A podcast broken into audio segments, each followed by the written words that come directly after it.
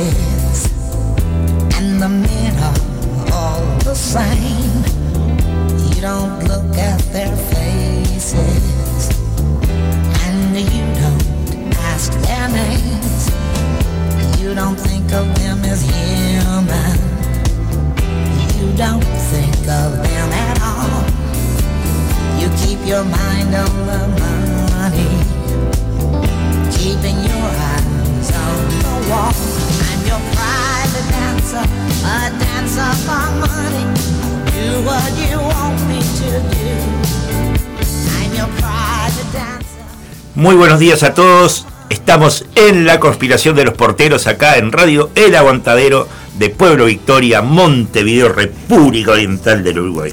Me sigue gustando, me sigue gustando lo de República Oriental del Uruguay.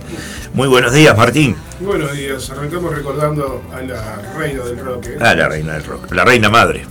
Se nos, se nos, fueron dos reinas madres este año. Sí, sí, está complicado. En los últimos tiempos, ¿no? Pero ahora entró un rey padre, ¿viste cómo es? Que tiene cara de reina madre también. Sí, sí. Medio raro el, el señor rey.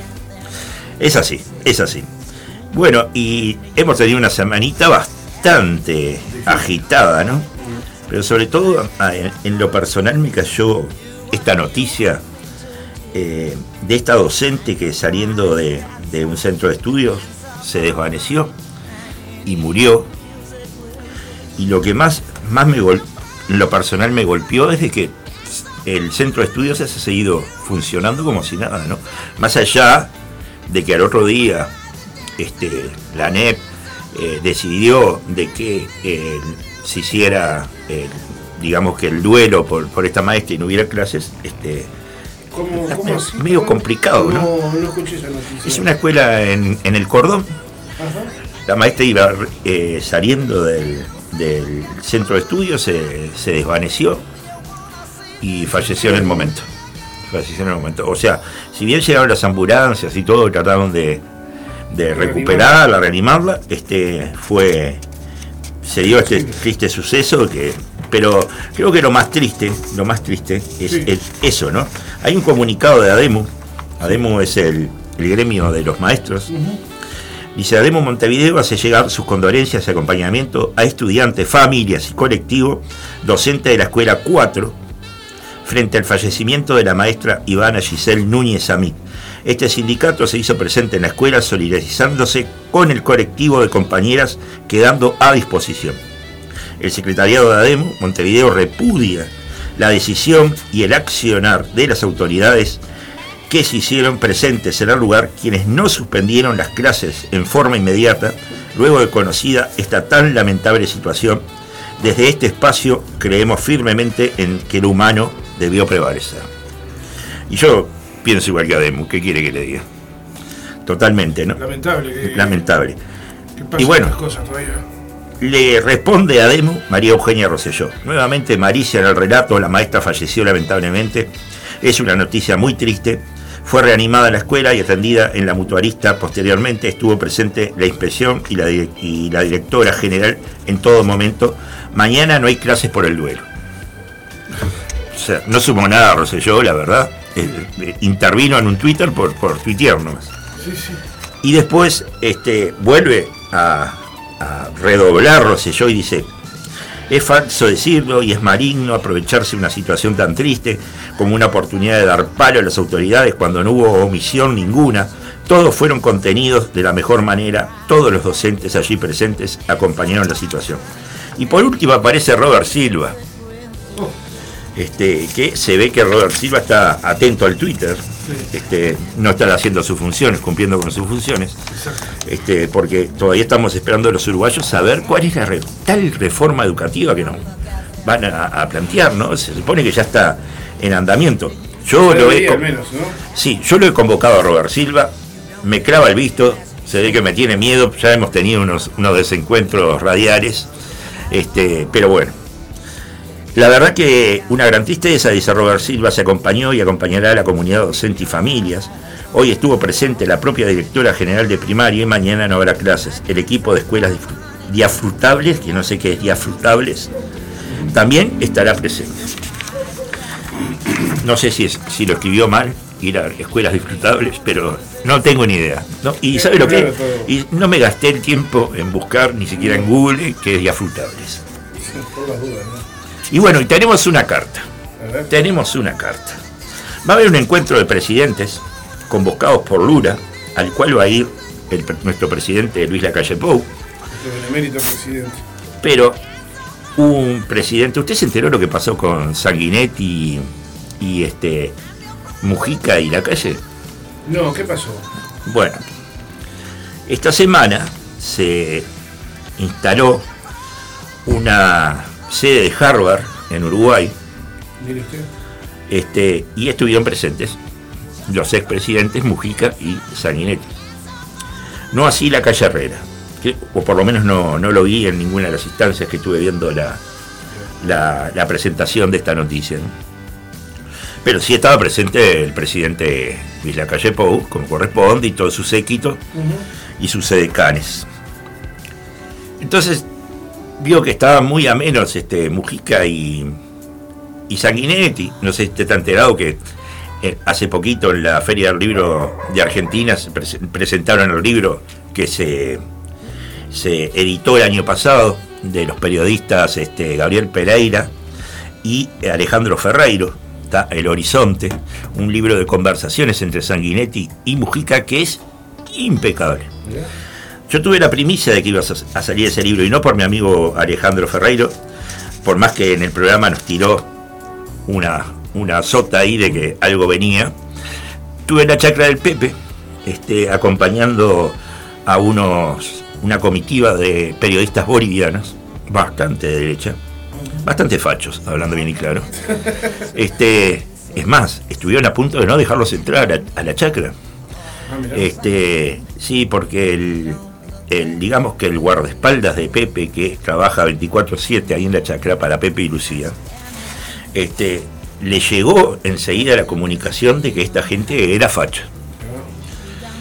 bueno, lo dejaron entrar de más, bueno, lo entrevistamos entre los tres, ¿no? Los dos bolivianos y yo.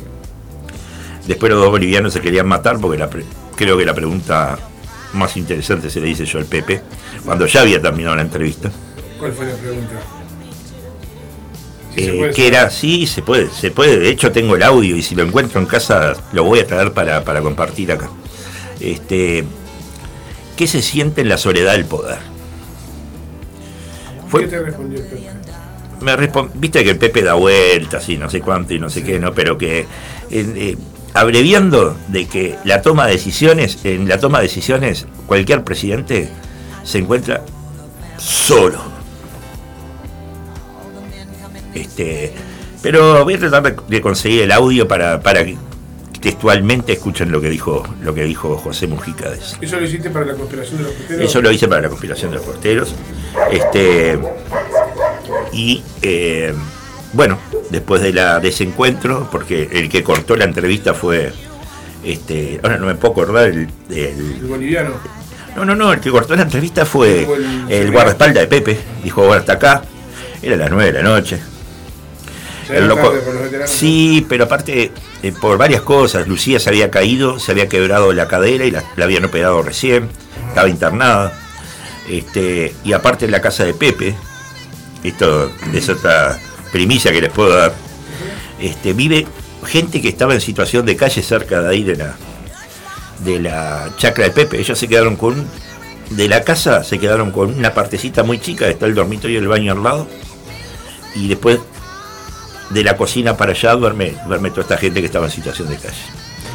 O sea, les compartió su casa. Este, y bueno, estuvimos en la UTU, que hizo, quiso hacer Pepe para todos los gurises de ahí de la zona este, y en el, en el famoso quincho, donde el Pepe esta semana, el, perdón, la semana pasada, cumplió sus 88 años. Estaba el negro Rada, estaba una cantidad de gente más. Eh, bueno, pero volviendo, volviendo a todo esto, porque por algo salió lo del Pepe. Estaban el Pepe y, y Sanguinetti divirtiéndose y pa, pa, pa, pa, y les dice la calle Pou, señores, ahora cuando me jubile, pues se supone que ahora cuando termine su, su mandato se puede jubilar. Y con una muy buena jubilación que no la va a cobrar nunca usted ni la voy a cobrar yo. Este, ahora cuando me jubile, ¿les puedo servir de maletero? Y bueno, hubieron risas y del chascarrillo de, brillante de nuestro benemérito señor presidente Luis Lacalle Pou. Pero hubo carta. Como a, a, a este señor no lo, no lo convidaron, no lo convidaron. No sé en qué hora estamos ahora, pero. Son las 11 horas 17 minutos. Me da para leer la carta y después ya nos vamos a la pausa. Lula, querido compañero presidente. Quiero desearle éxito a tu iniciativa con los presidentes de toda nuestra región. Me parece importante la creación de un espacio de encuentro, conocimiento mutuo, diálogo y reflexión que bien ha llamado retiro. A las reuniones presidenciales generalmente se le llaman cumbres, pero no existen cumbres sin montañas donde apoyarse. Esas montañas son nuestros pueblos. El retiro crea una oportunidad histórica donde la altura la pondrá la grandeza de la que hagan muestra los participantes. A partir de allí se moverán las montañas y crecerá una cordillera de, de pueblo, alta como los Andes, símbolo de la unidad que estamos buscando. Las grandes decisiones que mueven al mundo se toman en otras partes, lejos de nuestra mesa. Es necesario construir cercanía en nuestra región para hacernos oír a nivel internacional. Los desafíos que tenemos como humanidad necesitan más que nunca esfuerzos colectivos y propuestas innovadoras. Como sabes, hemos hecho un par de reuniones con enviados de presidentes sudamericanos. Miraba a ese puñado de luchadores sociales y políticos. Cargábamos allí con más de un siglo de cárcel y exilio, décadas de experiencia en gobiernos nacionales y en organizaciones sociales, vidas enteras dedicadas a mejorar las condiciones de vida de nuestros pueblos. Pero llevamos dos siglos de fracasos, intentando una integración regional, desde aquel sueño bolivariano de un conjunto de repúblicas confederadas que quedó olvidado en el tiempo, tenemos suficiente experiencia como para no repetir nuestros mismos errores del pasado. No alcanza con unirnos, debemos caminar juntos. Ustedes saben que el Mercosur no está funcionando para nada. ¿no? Para lo único que funciona el Mercosur es para poner trabas, por ejemplo, con este tema del TLC a China. Este, decía, no alcanza con unirnos, debemos caminar juntos y si en ocasiones no es posible, las puertas deben estar abiertas para salir y para volver cuando sea posible. Debemos ser capaces de construir un consenso progresivo que no nos paralice y que permita avanzar a quienes estén en condiciones y sumar luego a quienes así lo decidan. No es inteligente repetir los fracasos, la innovación no llega solo desde la tecnología, también en nuestra manera de actuar como militantes políticos y sociales podemos innovar, tomando en cuenta todo lo que no pudimos, no quisimos o no supimos hacer. Hay que construir, no imponer. Yo creo que este párrafo es muy, muy interesante ¿no? de esta carta, ¿no? Este, el hacer un mea culpa de lo que no supimos, lo que no quisimos hacer. Creo que, que hay que subrayar. Quiero compartir brevemente algunas reflexiones. Considera esto como una modesta contribución de un grupo de ayuda. No tenemos pretensiones ni expectativas, sabemos que ese es el paso, perdón, ese es el peso y la responsabilidad de quienes están en los gobiernos. Trabajamos para apoyarnos y defendernos. No son cuestiones de izquierda, de derecha o de centro, sino de ser desarrollados o no. La integración regional es una meta. El camino pasa por la proliferación de proyectos de cooperación entre dos o más países de la región. Hay un extenso y legítimo inventario de propuestas plasmadas en recientes reuniones regionales. Que yo, la verdad, de estas famosas reuniones regionales debo decir que jamás me enteré. Se la llevaron muy en secreto. Creemos que los proyectos deben de alguna manera potenciar la solidaridad continental y despertar el sentimiento de pertenencia. Pensamos que debe ejecutarse con la gente. Creemos indispensable que se desarrollen con una visión integradora que represente las necesidades, los valores y deseos de nuestros pueblos. Por ejemplo, una plataforma permanente de respuesta regional rápida frente a desastres naturales, mejorar la integración energética y las, infraestructuras regionales, tener en la mira la industria y, perdón, la industrialización y la complementación productiva como región. Dinamizar el comercio creando formas concertadas para las transacciones con nuestras propias monedas, acordar mejores mecanismos de aduana, así como la necesaria armonía sanitaria y fitosanitaria. ¿Se acuerdan tarde, no? Se acuerdan tarde. Acá estamos sufriendo el tema del agua todavía. Son ejemplos de metas alcanzables a partir de lo posible para llegar a los deseables promover proyectos que podamos realizar para ello contamos con una herramienta fabulosa como es la CAF, en tanto Banco de Desarrollo. Necesitamos facilitar la circulación de ciudadanos interesantes. Deben abundar los intercambios estudiantiles y la validación de diplomas, multiplicar los espacios de encuentro entre las nuevas generaciones cuyo futuro juega ahora. ¿Te acuerdas que hace unos sábados atrás hicimos una entrevista con Felipe Schipani, hablando de la universidad habitual. Bueno, ya la Universidad de la República salió a darle palo a eso. Eh, si bien se presentó el proyecto, ya la Universidad de la República no está, no está muy de acuerdo y bueno. este, si usted me permite hacer una, memoria. Sí, hágala. En la década de los 90, yo fui uno de los precursores a nivel estudiantil del gremial estudiantil del norte de la Facultad Binacional del Norte. Eh, hicimos un, o sea, te estoy hablando hace muchos años atrás, ¿no?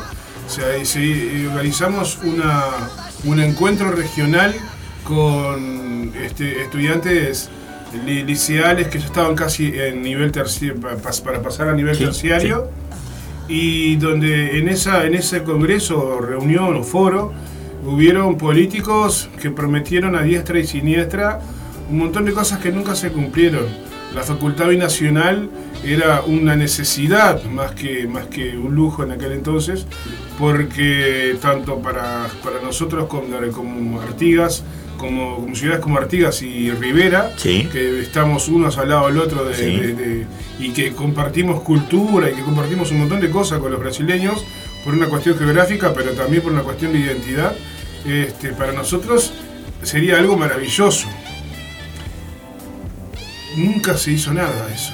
Nunca se hizo nada. Se hicieron muchas promesas, hubo promesas tanto del lado de, gobierno uruguayo como del lado del gobierno brasileño, hubieron autoridades de la enseñanza nacionales de acá y nacionales brasileñas que se pusieron su compromiso, pero fue todo politiquería o todo versos para, la, para las cámaras. Y nosotros nos quedamos en el intento, pero si no tenés apoyo de los que, que cortan el bacalao, durante, durante los gobiernos de. Me quedó una remerita que decía, me acuerdo, una universidad binacional del norte que tenía el logo, era la bandera uruguaya y brasileña unidas, entrelazadas y nada más que eso. Hubiera estado. Es que el, el, deseo nomás, de muchos nomás.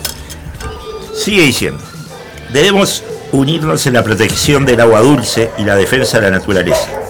Nos identificamos todos, desde todos los rincones del continente, con la vida que representa la Amazonia, con la grandeza y la dignidad que evocan los Andes, con la abundancia y la libertad de las praderas y con las riquezas de la entraña de nuestra tierra.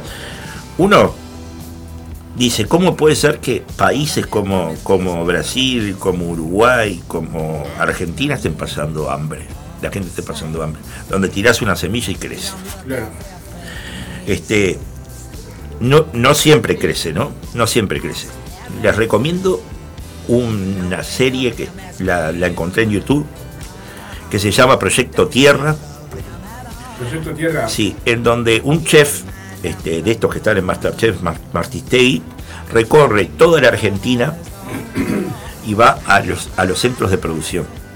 Producción de miel, producción de, por ejemplo, la plantación de manzana. gracias a esa serie me, me entero de que para tener una buena plantación de manzana tenés que perder, como, como propietario, perdés durante seis años para tener una manzana. Tenés que estar preparado para, estar sin ganar durante seis años. Exacto. Para estar negativo durante seis años. En rojo. Este, muy, muy interesante esa, esa serie. La integración no será solo producto de la visión de intelectuales y políticos, sino también del sentimiento y el imaginario colectivo que se sepa construir. Los intelectuales y científicos piensan, los pueblos sienten. Para eso precisamos fechas, bandera y nombre, inclusive hasta un himno. Sin la fuerza del pueblo seguiremos igual. Debemos construir mística porque esto es la lucha por otra cultura, algo que nunca logramos. Hasta ahora, cuando hablamos de la integración, hemos sido puramente fenicios. Cuando te vendo y, cuando, y cuánto, cuánto te vendo y cuánto me vendes tú. Y los fenicios, que fueron unos mercaderes formidables, no crearon ninguna civilización. Ya estamos llegando al final. Dice, un paso en el camino hacia la meta de la integración será tener un mismo día al año en que a lo largo y ancho del continente todas las escuelas puedan dedicarse a este tema. En portugués, en castellano o en sus lenguas locales cada cual en su lugar y todos juntos. Avanzar en la integración significa poner pasión, esperanza, conocimiento a nuestra gente. Dos temas de organización que nos parecen útiles. Primero, pensamos que debe hacerse fluida y frecuentemente la comunicación entre los presidentes para que hablen directamente con sus pares cuando lo consideren pertinente. Cada presidente o un miembro de su círculo más cercano debe tener los medios para contactar fácil, informal y rápidamente a sus pares. Eso es facilísimo tiene que haber la, la voluntad, ¿no? Dos, en el gabinete o cerca del presidente debe haber una persona con la función de seguir los proyectos que involucran a dos o más países de la región para evaluar el progreso, facilitar información, resolver obstáculos, escuchar a la gente, alentar. Esta persona cumpliría la función de secretaría de integración y debería militar para motivar a los responsables estatales que corresponda. Nuestros representantes en foros internacionales deben llevar posiciones y propuestas acordadas previamente para dar el mensaje de que somos una región que cuida sus intereses comunes. Es deseable que nuestros presidentes incorporen alusiones a la región en cada discurso a nivel nacional e internacional. Querido Lula, el conjunto de crisis globales que estamos viviendo puede llevar al colapso de las condiciones esenciales para la vida en el planeta. Muchos esfuerzos van a ser necesarios para enfrentar el cambio climático, la crisis del modelo económico hegemónico, el ordenamiento internacional obsoleto, las grandes fuerzas polarizantes, unir fuerzas es lo mínimo que podemos hacer para no ser víctimas pasivas y darnos una oportunidad de un futuro mejor. Conocemos tu liderazgo y esfuerzo que abarca mucho más que la región que incorpora un mensaje de paz. A mis 88 años, la capacidad de soñar una América distinta le da más sentido a la vida. Con los mejores deseos para todos los participantes del retiro, te envío un abrazo fraternal, tu amigo y compañero Pepe. Y ya que estamos hablando del Pepe, les tiro una primicia que no ha dado ningún medio de comunicación local y que es que esta semana este, tengo fuentes confiables que, así me lo confirmaron. Eh, esta semana hubo una reunión en la Intendencia entre José Pepe Mujica, Lucía Topolanqui, Arias La Tronca y para mí la Thatcher, que es este, Carolina Cose. Si bien desconozco la, la este, y me llama poderosamente la atención que ningún medio lo haya sacado, si bien desconozco el motivo, lo vislumbro. No se olviden de que Orsi, que era el, favorito dentro del Frente Amplio, ha empezado a perder adeptos. Solo le está quedando el MPP. Y si el MPP se le da vuelta, recuerden también que el, partido que manda dentro del, del Frente Amplio es el Partido Comunista y no el MPP. Si el MPP se le da vuelta a Orsi, Carolina Cose podría ser la futura presidente de los uruguayos. Candidata al menos. Candidata va a ser, ya lo dijo. O sea que este, ya lo, afirmó, Orsi también. Digo, o sea, ya sabemos quiénes van a ser los candidatos. Falta que Vergara se ponga los naipes arriba de la mesa. Este, y, bueno, capaz que tenemos una vicepresidenta Blanca Rodríguez, ¿qué le parece? Podría ser, Podría ser. Aunque, aunque se separaron, ¿no? Sí, sí, sí. Pero bueno, vio que Lori y el presidente se separaron y ahora están juntos. Ahora están juntos. Le, perdonó la, espiadita que le pegó. Eh, perdonó. Se lo perdonó así porque parece que no, no hubo embarazo. No. No hubo embarazo. ¿Qué le parece si nos vamos a la pausa? Vamos a la pausa. Si vamos a un poco de música nacional. Eh, a pesar de todo, Níquel, amo este lugar. Que no estamos en el paraíso. Eso es algo que se puede apreciar.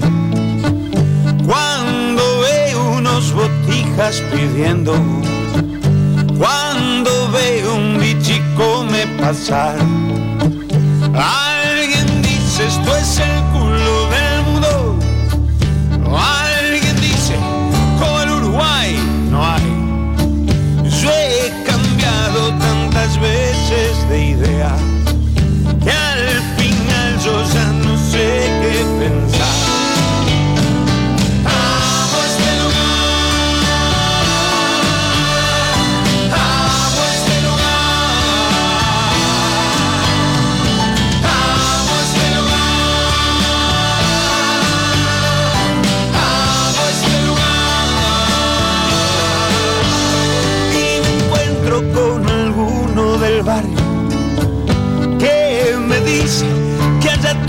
está igual.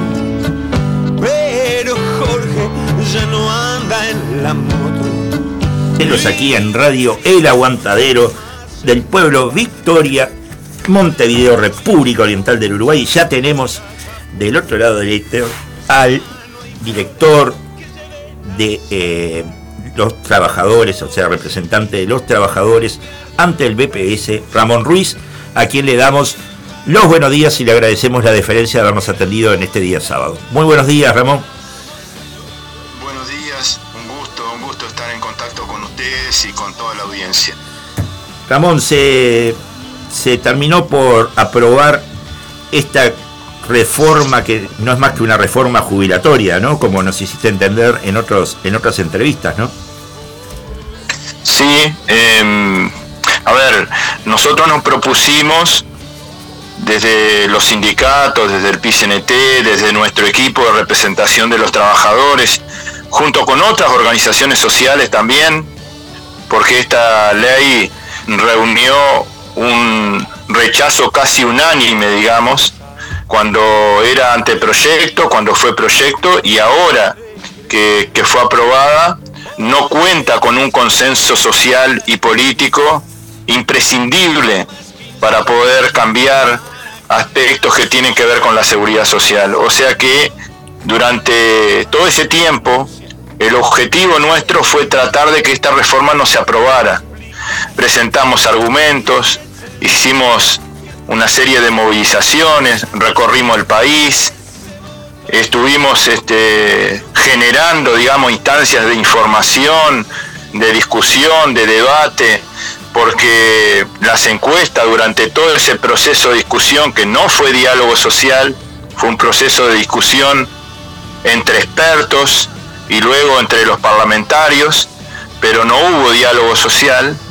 Entonces, durante ese proceso, cuando aparecían las encuestas de opinión, decían que el 75% de los uruguayos conocía muy poco o no conocía nada de este proyecto.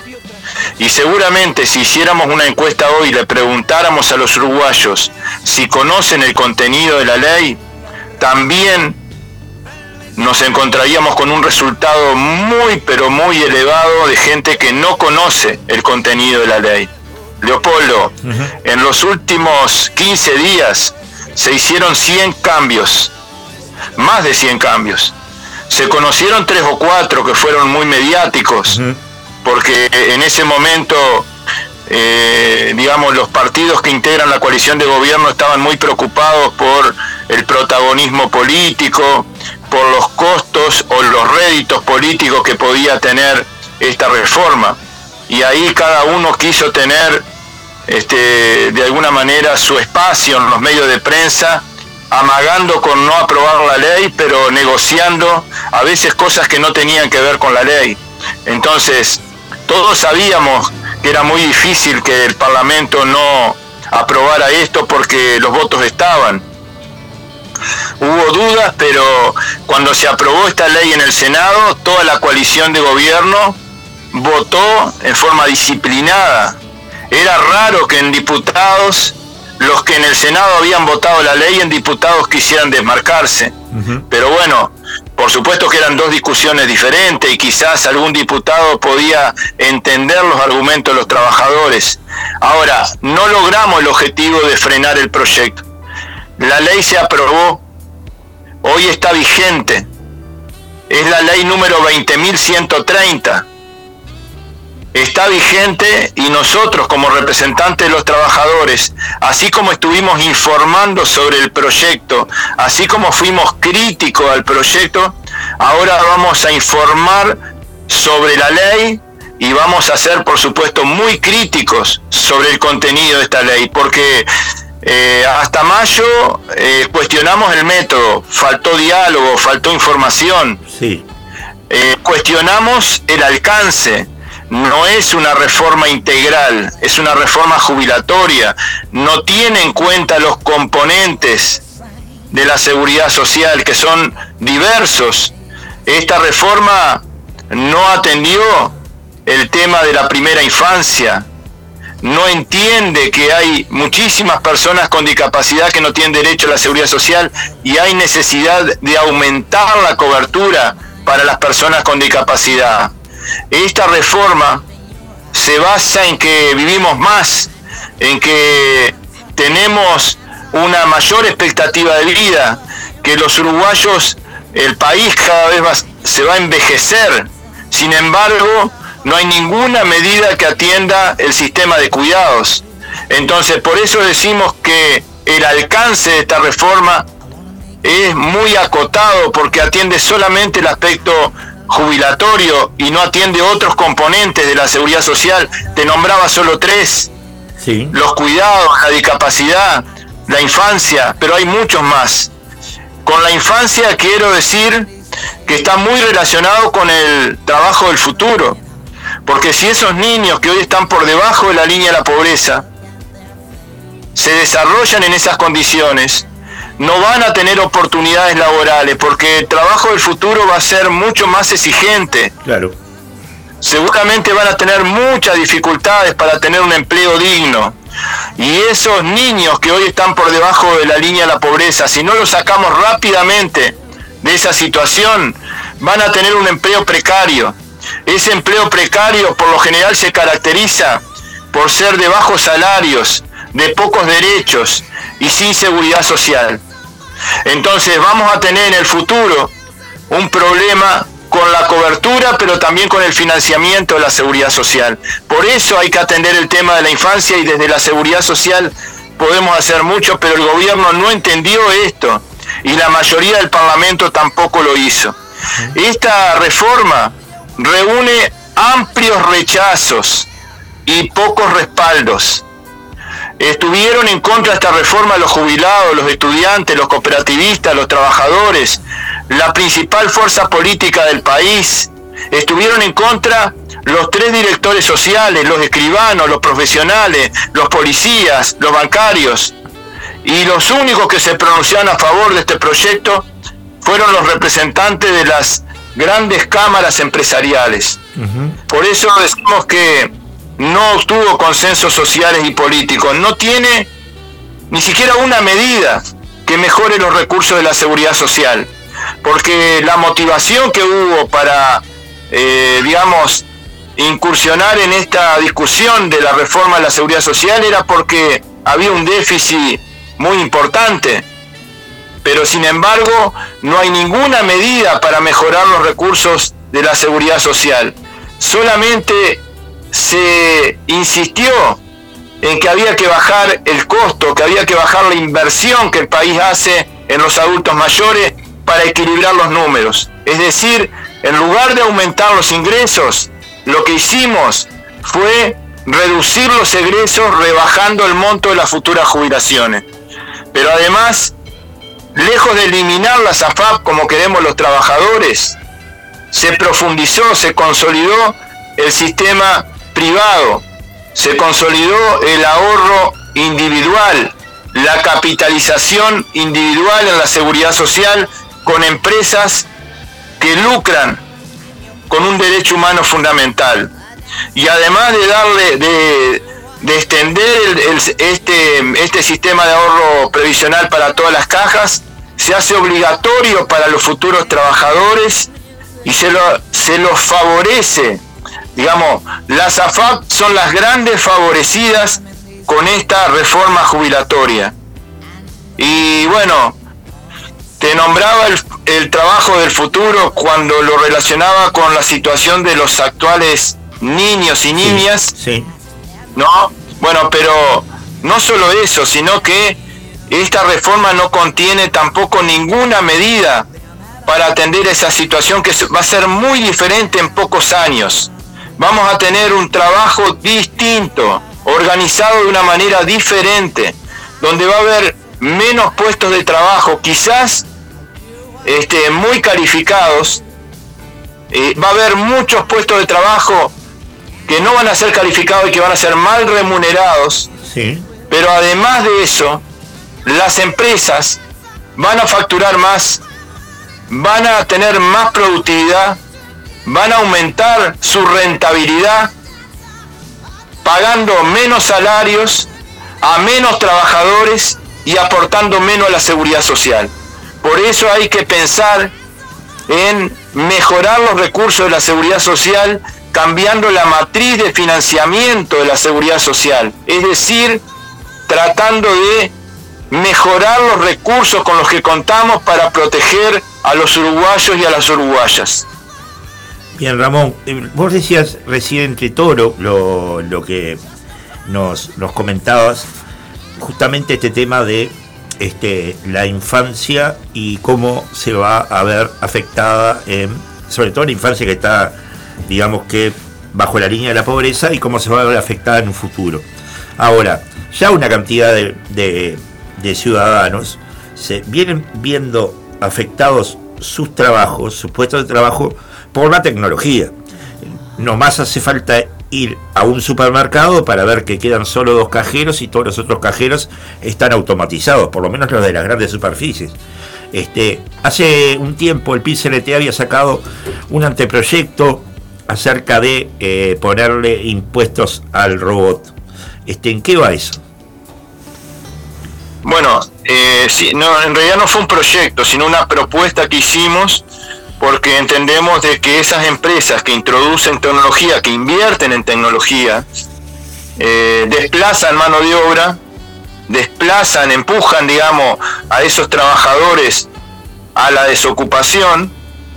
A partir de eso la seguridad social tiene más egresos porque tiene que proteger a más gente, pero tiene menos ingresos porque esos trabajadores ya no van a aportar a la seguridad social y muchas veces se generan conflictos, se generan situaciones eh, de índole social, porque no es lo mismo que esto ocurra de repente en Montevideo a que ocurra en, un, en una pequeña localidad cuando se desplaza mano de obra.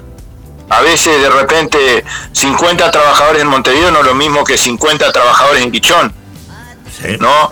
Este, estas cosas tienen un impacto social muy importante. Entonces lo que decíamos es que hay que cuantificar este, cuál es este, la inversión que hace la empresa, cuáles son los daños que se hacen con esa inversión y cuál puede ser el monto que esas empresas tendrían que aportar para compensar, digamos, esas pérdidas no económicas solamente, sino sociales. Y bueno, eh, el aporte a la seguridad social seguramente no tendría que ser solamente pensado desde el punto de vista de la plantilla de los trabajadores, o sea, de la cantidad de trabajadores que están en la nómina, sino que también debería estar vinculado a la facturación, a la ganancia, a la rentabilidad, algún tipo de aporte para compensar ese otro aporte que no se hace por la reducción de personal a partir de la tecnología. Puede ser un robot o puede ser una forma de organizar el trabajo introduciendo alguna máquina. Sí. Este, esto no es nuevo, esto viene ya, lo que pasa es que se ha ido acelerando, creo que la pandemia aceleró inclusive mucho más la introducción de tecnología y las nuevas formas de trabajo. Entonces, tenemos que adecuar el mercado, ese mercado de trabajo cambia entonces tenemos que adecuar las condiciones de trabajo, tenemos que adecuar las remuneraciones que reciben los trabajadores, el horario que hace, las condiciones en las que trabajan, pero además también tenemos que adaptar el sistema de seguridad social a esos cambios del mercado de trabajo. El mercado de trabajo tiene mucho que ver con la seguridad social. Para que haya un sistema de seguridad social fuerte, tiene que haber un sistema de relaciones laborales sano. Tiene que haber un mercado de trabajo que garantice, digamos, el derecho a la seguridad social. Pero además tenemos que pensar en estrategias, en programas que protejan a las personas que no tienen oportunidad de trabajar y que no van a estar comprendidas dentro del seguro social que conocíamos en el siglo XIX eh, parece que, eh, que fuera fácil de explicar, pero las autoridades no entienden que estamos frente a desafíos nuevos y le estamos respondiendo con viejas recetas.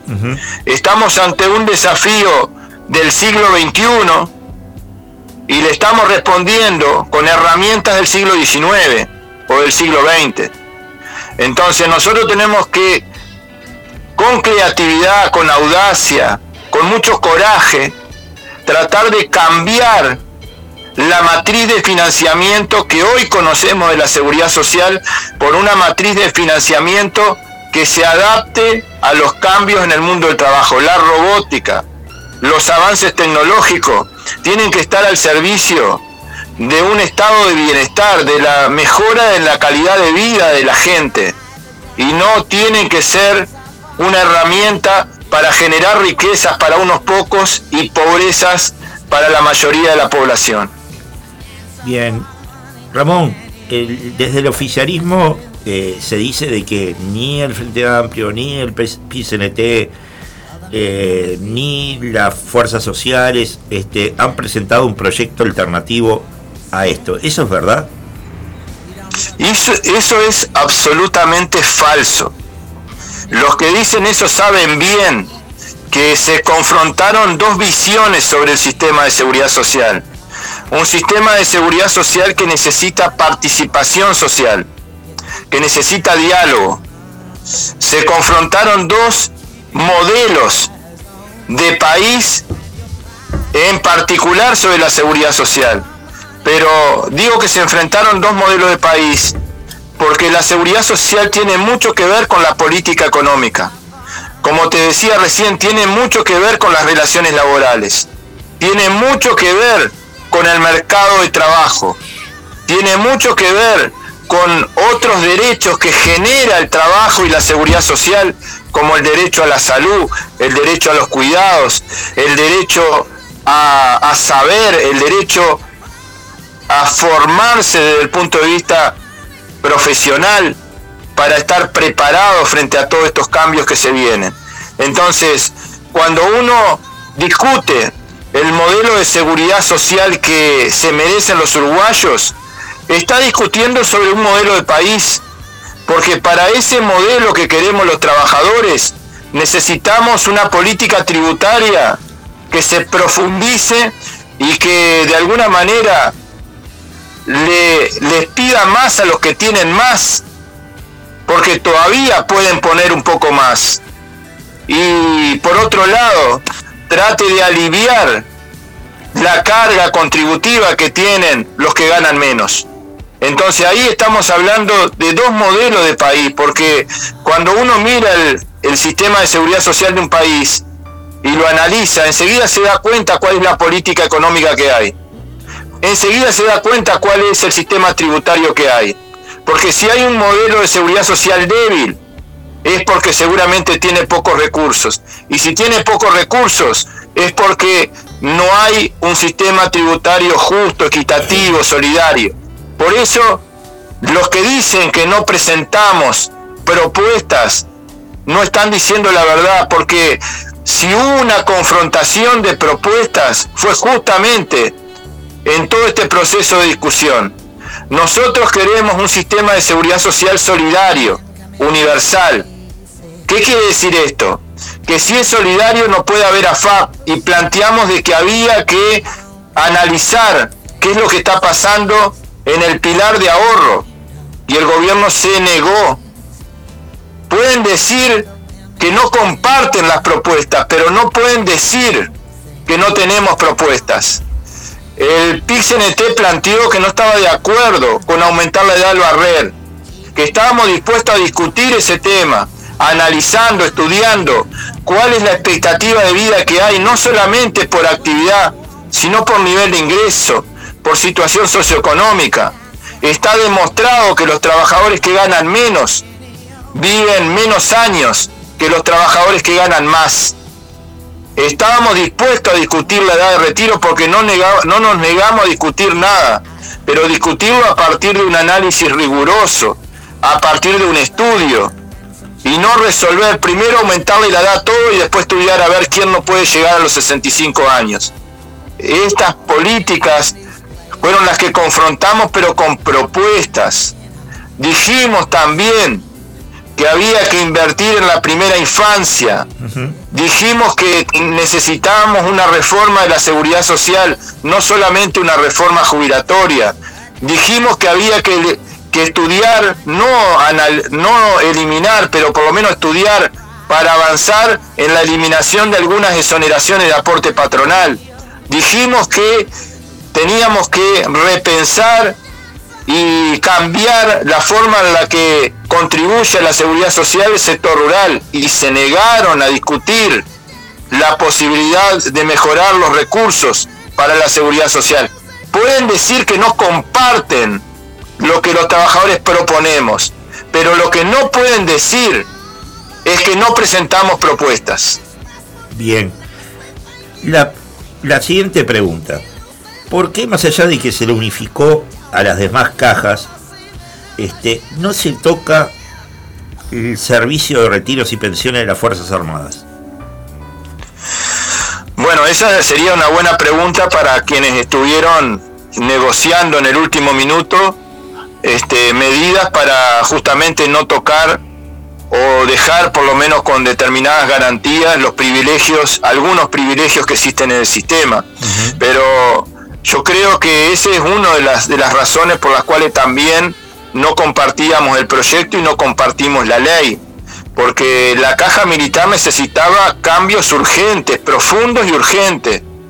eh, hoy la caja militar va a tener algunos cambios, pero en el largo plazo. Los cambios en la caja militar no pueden tener el mismo ritmo que, va a tener el BPS o que pueden tener otras cajas. ¿Por qué? Porque es un, un, este, un servicio de retiro que tiene un déficit enorme, que tiene problemas de sostenibilidad desde el punto de vista de que se retiran muy jóvenes, que se retiran con prácticamente el mismo salario, con pocos años de aporte. Y ese sistema, si lo vemos desde el punto de vista actuarial, es inviable. Entonces no podemos estar 20 años para, para que ese sistema se adecue a las condiciones que tiene que tener.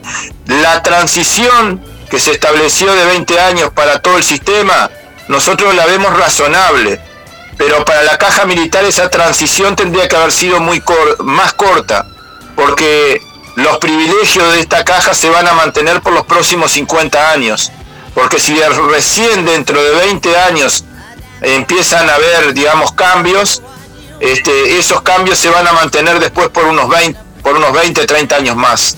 Entonces, este, tenemos que pensar también que hay artículos que están en la ley que nos preocupan. Hay un artículo que le da la facultad al Poder Ejecutivo para bonificar los años de servicio de la caja, en la caja militar. ¿Para qué se pone un artículo dándole facultad al Poder Ejecutivo si después no se va a usar? Seguramente ese artículo se va a usar dentro de un tiempo cuando ya este tema no esté en, los titulares de los medios de prensa o no esté en, el interés general de, la mayoría de los uruguayos. Entonces, esas son las cosas que nos preocupan y por supuesto hemos sido muy críticos. Necesitamos repensar este, todo el, sistema del servicio de retiro de jubilaciones en la policía y en, en la caja militar. Bien, yo justo venía a consultarte si la Dirección Nacional de Asistencias y Seguridad Social Policial estaba en el mismo, en el, en el mismo, en la misma situación, pero bueno, está, ya lo respondiste. No tiene, no tiene la misma gravedad. No tiene pero también necesita, pero también necesita ser atendido. Se habló poco del déficit que tiene la caja policial, como se trató de evitar la discusión del déficit de la caja militar. Yo escuchaba a los defensores de la ley que se ensañaron con la caja bancaria cuando la caja militar tiene muchos más problemas Que, que, las otras que las otras por supuesto que la caja de profesionales también tiene muchas dificultades y va a necesitar de una reforma particular en el corto plazo antes que termine este gobierno este gobierno antes de fin de año tiene que aprobar una reforma en la caja de profesionales. Claro.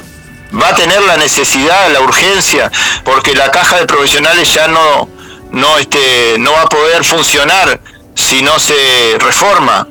Y bueno, esperemos que, que a ver qué, qué es lo que propone el gobierno para, para los profesionales, pero seguramente Así como perdimos muchos trabajadores, la mayoría de los trabajadores vamos a perder con esta reforma, con la reforma de la caja de profesionales también los profesionales van a perder. Claro, pero la caja de profesionales, eh, debemos decirle que eh, todo lo que está sucediendo ha sido por mala gestión de sus directores, ¿no? Sí, y además también porque este, bueno, se necesitan ahí cambios desde el punto de vista estructural y paramétrico, ¿no? Este, si, si vemos por lo general las crisis que hay en los sistemas de seguridad social no se arreglan solamente con una mejor gestión, aunque la gestión haya sido mala porque eso no mueve la aguja en cuanto a la sostenibilidad económica financiera en el mediano y largo plazo.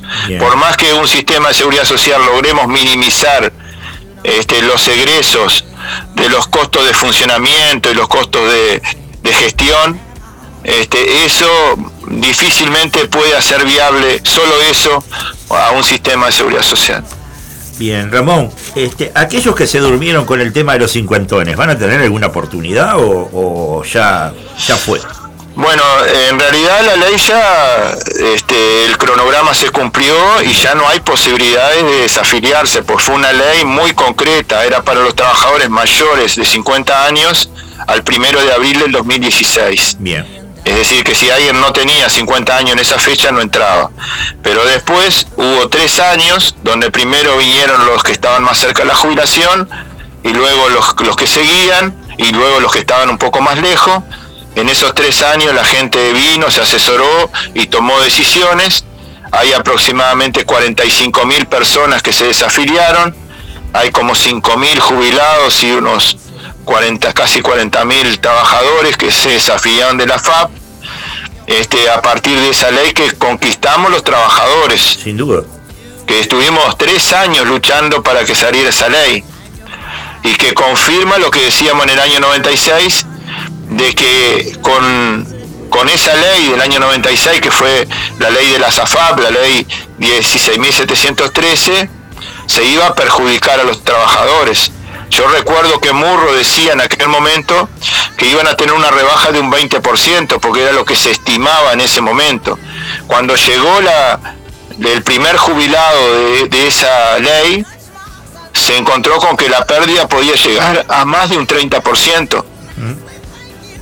Entonces, así como en el año 96 dijimos que esa reforma iba a perjudicar a muchísimos trabajadores, ahora la representación de los trabajadores, como en el año 96, tiene la convicción, está este, absolutamente confirmado que con esta reforma se va a perjudicar a muchísimos trabajadores. Bien.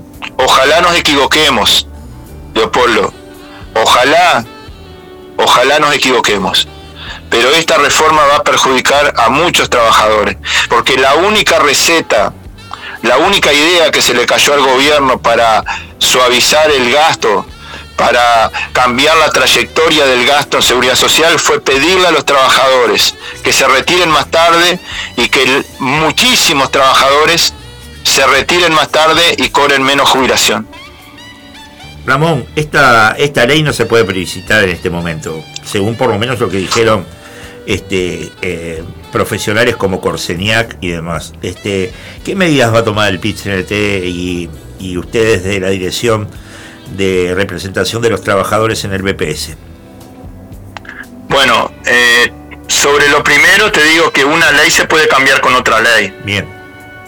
O sea, una ley se puede cambiar con otra ley o con varias iniciativas, varias normativas que tengan un hilo conductor para cambiar las cosas más regresivas de esta ley. O sea, puede ser, se puede cambiar con una ley en un solo acto o con varias leyes a lo largo de un periodo de tiempo. Porque hay algunos, algunas medidas que están en esta ley que son de corto plazo y hay otras medidas que son de largo plazo. Este, a ver, la edad no se va a aumentar el año que viene. No. Ni se va a aumentar el otro año. Es decir, que eh, puede ser que antes de que se aumente la edad pueda haber algún cambio. Y eso no es una cosa urgente. Ahora, voy con la lógica de que una ley se puede cambiar con otra ley o con varias leyes. Eh, tenemos que decir que, por ejemplo, las personas que nacieron en 1977 se van a retirar a los 65 años. Sí. Las que nacieron en el 76 se van a retirar a los 64. Las que nacieron en el 75 se van a retirar a los 63.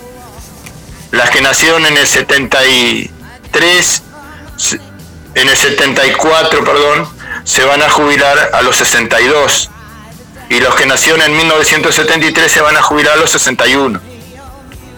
Entonces, tenemos hay tiempo para cambiar esa, ese artículo, digamos, de la edad de retiro. Pero por eso te decía, si, si lo pensamos desde el punto de vista de cómo revertimos esto, una ley se puede cambiar con otra ley. Ahora, se está discutiendo por parte de algunas organizaciones la posibilidad de que se ponga a consideración de la gente esta ley. Los juristas dicen algo que nosotros ya sabíamos, o los especialistas dicen que una ley que tiene iniciativa privativa del Poder Ejecutivo no se puede poner a referéndum. Pero en el mismo informe Corseña dice que lo que se puede hacer es una reforma constitucional y a partir de una enmienda pueda cambiar algunos aspectos del sistema de seguridad del sistema de seguridad social o eh, que se pueda dejar sin efecto esta este, ley que se acaba de aprobar. Bien, o sea que se pueda eliminar.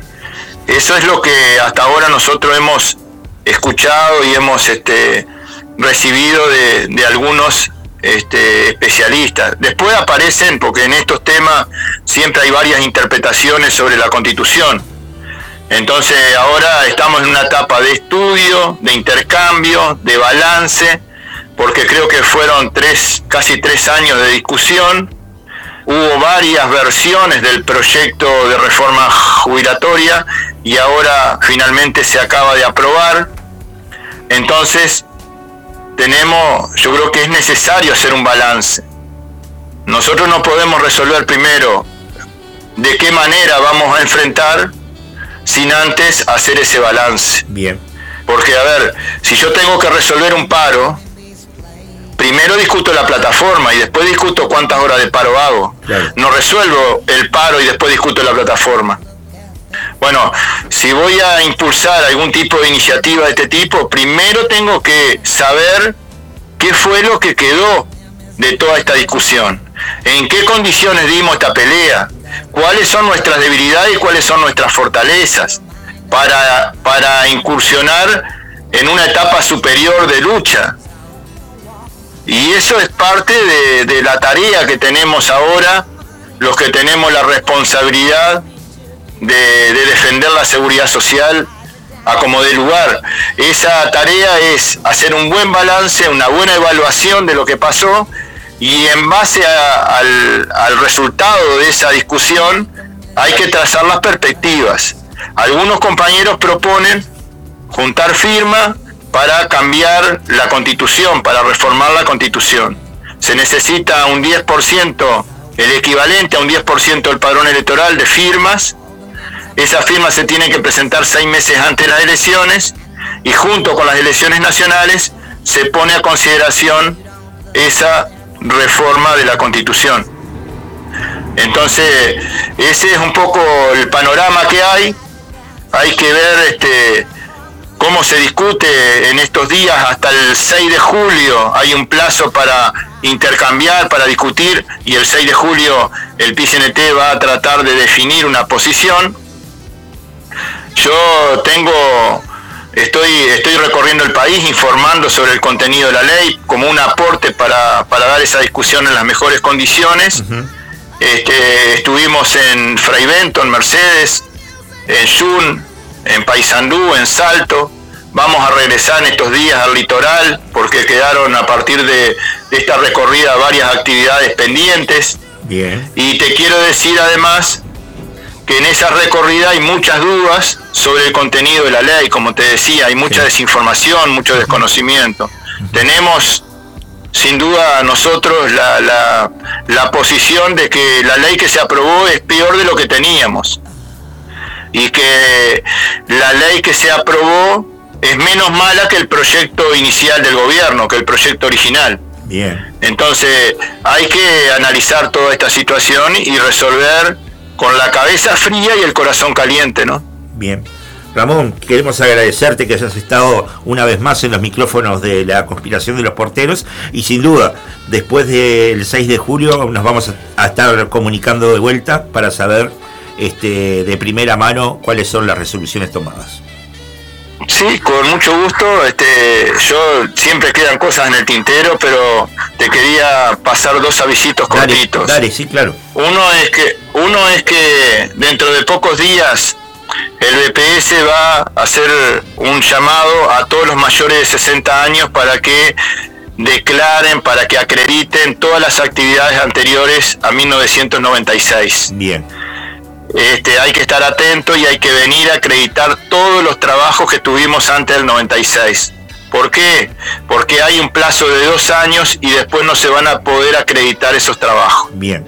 El segundo aviso es algo que te hemos mandado hace pocas horas. Sí, Incluso hay un video mío hablando. lo vi, lo vi, te iba a preguntar por eso, sí. Bueno, ahí está. Hay, hay una hay una disposición en esta reforma jubilatoria que le quita un derecho a los trabajadores, el derecho a venir al BPS a asesorarse. Si tengo entre más de 40 y menos de 50, puedo venir al BPS a asesorarme sobre cómo impacta el artículo 8 en mi futura jubilación. Y a partir de ese asesoramiento yo puedo elegir qué es lo que me qué es lo que quiero, si quiero seguir aportando por la mitad de mi ingreso a la FAP o que o quiero aportar todo mi aporte jubilatorio al BPS hasta 78.770 pesos. Bueno, resulta que hay un artículo en la ley, en esta ley que se aprobó, que esa, ese derecho, esa posibilidad de asesorarnos y de resolver, de elegir, eh, queda sin efecto, se elimina a partir del primero de diciembre de este año. O sea que los trabajadores que tienen más de 40 años y menos de 50, hasta el 30 de noviembre pueden venir asesorarse al BPS. Bien. Entonces, le estamos diciendo que vengan, que se asesoren, todavía están a tiempo de elegir. Bien, bien, bien. Muchas gracias nuevamente Ramón y sin duda nos vamos a estar comunicando y vamos a, tratar todas esas cosas que quedaron también en el tintero. Bueno, muchísimas gracias a ustedes y bueno, y uh, un saludo a toda la audiencia y a todos los compañeros y compañeras de ahí de, la radio. Muy bien, buen fin de semana. Gracias igualmente. ¿Hacemos una cosita musical, Leopoldo? Sí. Muy bien. Vamos a escuchar de Lobo Viejo, historias.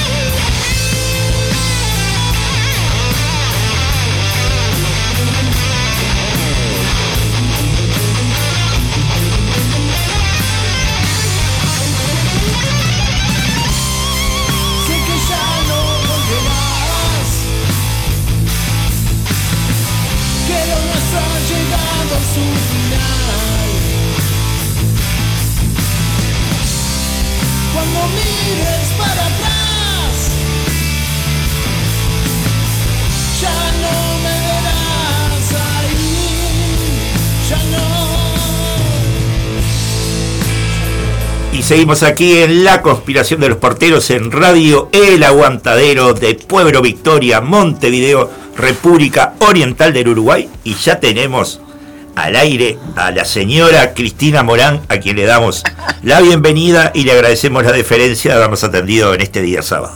Muy buenos días, Cristina. Por favor, querido. Buen día, no, es un gusto. Además me hace tanta gracia. Me encanta esto de la conspiración de los porteros.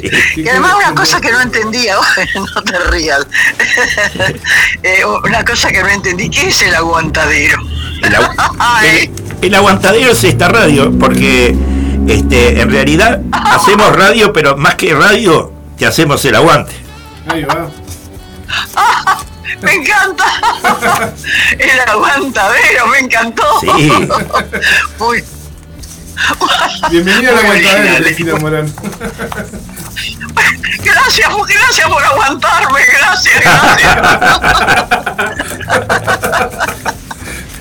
Me encanta, me encanta. Cristina Morán en el Me aguantadero. encanta. Cristina, y nos convoca No, no. eh, el reestreno de La Pipa de la Paz junto a Giaquino. Sí, mira, la pipa de la paz no tiene paz. No tiene ¿Por paz. qué? Nosotros estamos con la pipa, con esta obra de Alicia Muñoz, eh, dramaturga argentina, estamos desde el año 2011. Eh, fuimos teniendo temporadas, la, la fuimos dejando, porque bueno, ya está, viste que...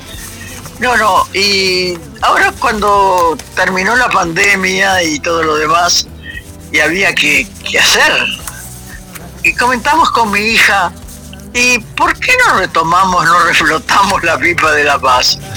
Ay, mamá, ¿te parece? Porque ella, ella es distinta a mí, ¿viste? Sí. Yo soy muy audaz, voy para adelante. Ella lo es a su manera, en silencio. y entonces nos pusimos a releer la pipa de la paz y no había que tocarle nada, porque es, tan, tan, tan cotidiana la propuesta, es tan natural, eh, es tan que te puede pasar a ti, le puede pasar a tu mamá, a tu hermana, a la vecina, eh, y tan graciosa, tiene tanta cosa para reírse, que dijimos, sí, esto hay que reflotarlo. Se le pidieron los derechos a la autora, a la dramaturga, y ahí empezamos, hicimos una temporada larga en el espacio teatro, los sábados y domingos, a sala colmada, y, y luego terminamos la temporada y bueno, vino el verano, y empezó, empezaron a pedirle a Carmen la, la obra de distintos lugares del país. Y entonces estamos yendo, hace tiempo ya, a distintos lugares, no sé, eh, ¿cómo te voy a decir? Mañana, domingo, estamos en Libertad, en el departamento de San José. Sí. Eh, estuvimos en eh, lugares, sobre todo ahora en lugares cerca, porque yo ya estoy muy grande, muy mayor, para ya próxima a cumplir los 93, para irme a hacer, a vivir locas pasiones, ¿no? Claro. De irme lejos. Entonces este, hacemos acá, estuvimos en Pando, estuvimos en Palmeolmos, eh, eh, eh, vamos de un lado para otro. Vamos de un lado para otro con mucha alegría, con mucha felicidad, porque le llevamos alegría a la gente, ¿te das cuenta, Claro. mi amor? Que es tan importante la risa.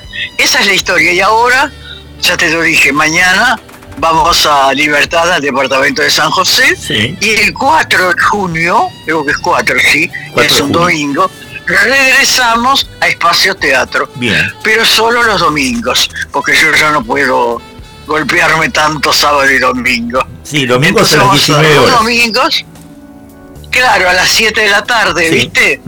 Y ahora vienen los, los meses fríos, eh, de- vamos a parar en los meses fríos, tan fríos también, eh, vamos a cuidarnos un poco.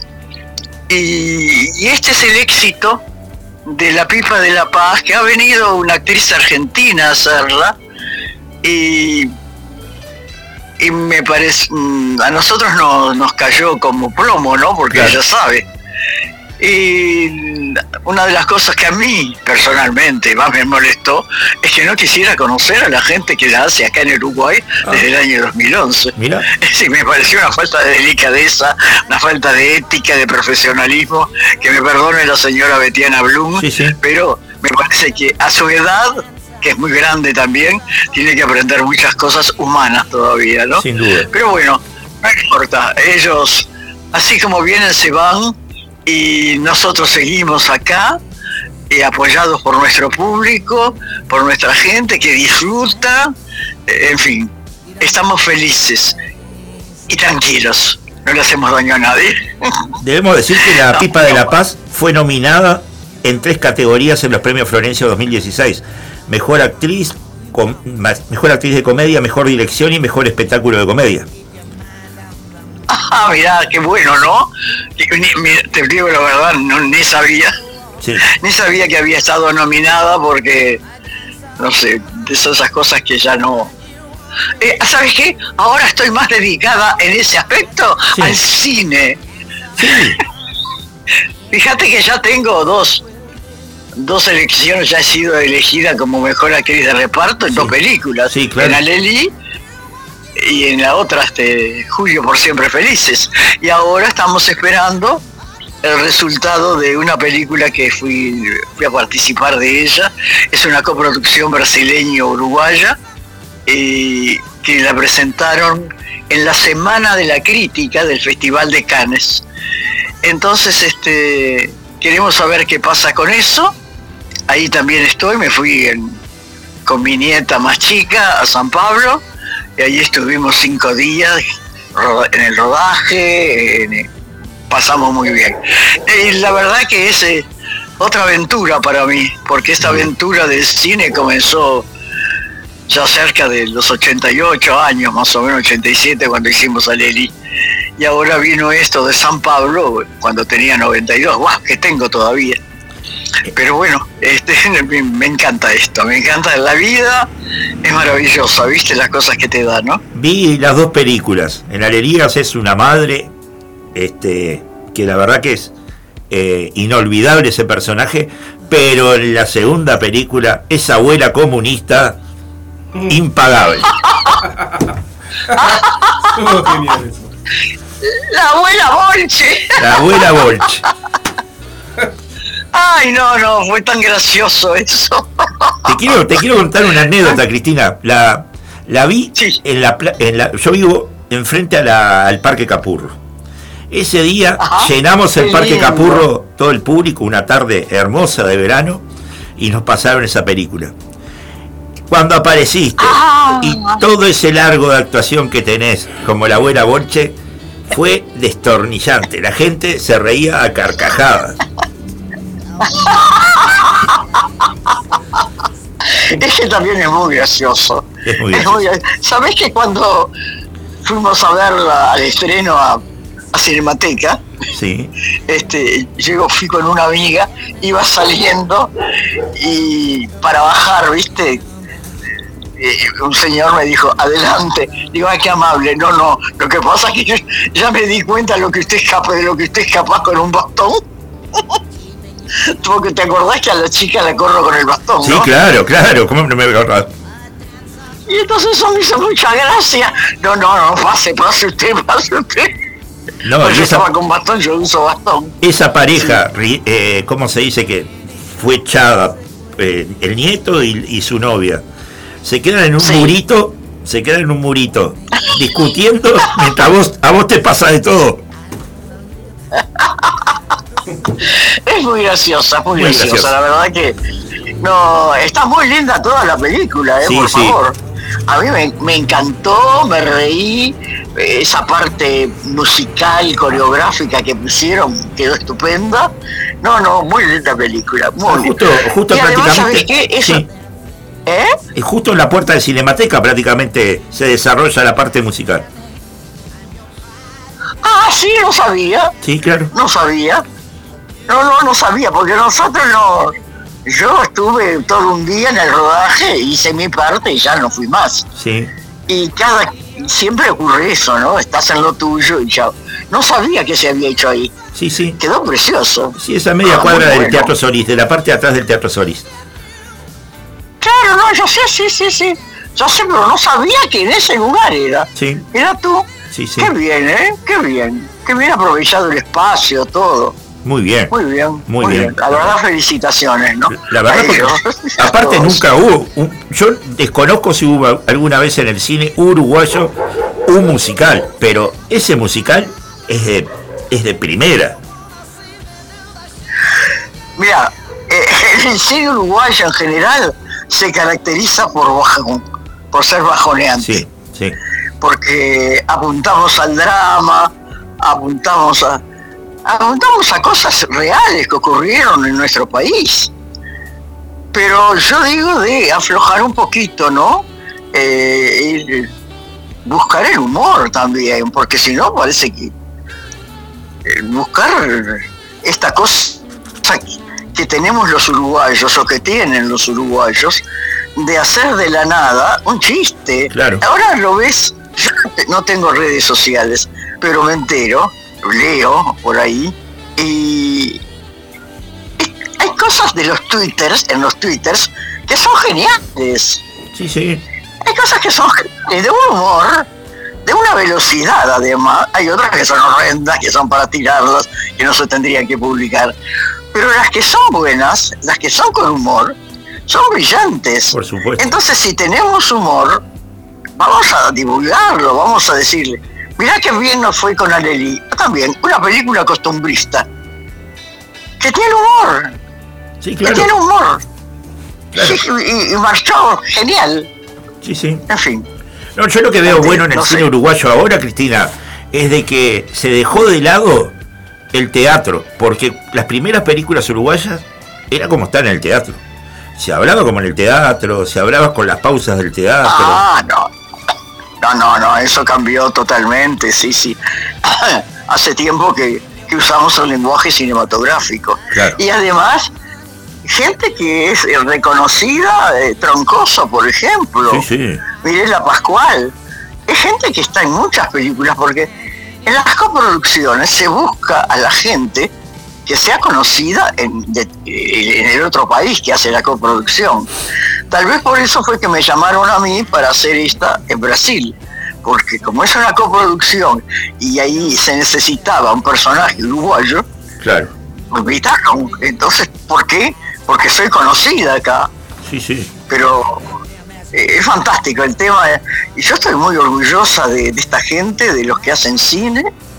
Eh, lo único que les pido es eso, que, que vayan, que apunten un poco más a- al humor, a lo positivo, a lo cotidiano, a las historias simples que, que- en que nos vemos reflejados. Claro. Claro. ¿Me entendés? Pero bueno, yo soy muy pretenciosa de pronto, está. mira, hace, hace, hace unos sábados atrás estuvo tuvimos a Mirela Pascual acá en, la, en el aguantadero, ¿viste? en la conspiración mira. de los porteros. Justamente la convocamos por el tema de eh, la serie que se está emitiendo en Netflix acerca de Fito, de la vida de Fito Páez, en donde ella hace la abuela. Ajá, Y que ella está, está, sí, sí, sí. está haciendo una serie eh, que está número uno en Netflix, ¿no? Y ahora César está en este momento filmando una serie para Netflix también con Argentina. ¿Quién es César Troncoso? César Troncoso. Ajá. Y, y ha triunfado mucho en muchas películas brasileñas, en comedias brasileras también, ¿no? Sí, sí. Sí, además Troncoso es un actor estupendo, brillante. Sí, sí. Y un tipo tan, sen- tan sencillo, tan humilde, tan cordial. Es- con Mirela trabajamos juntos en Alelí. Claro, Ella hacía mi, mi hija mayor. Sí, sí. ¡Ay, qué gracioso todo! Sí, sí, Fue muy divertido, fue muy divertido. sin duda. Me, me alegra enormemente que estén trabajando así. Le deseo todo eso a, lo- a la mayoría, a todos, a todos los que tienen la posibilidad y que se acuerden la- las productoras de, de llamarlos, ¿no? Así como se acuerdan de mí, de Mirela, de César, de, de otros. En fin.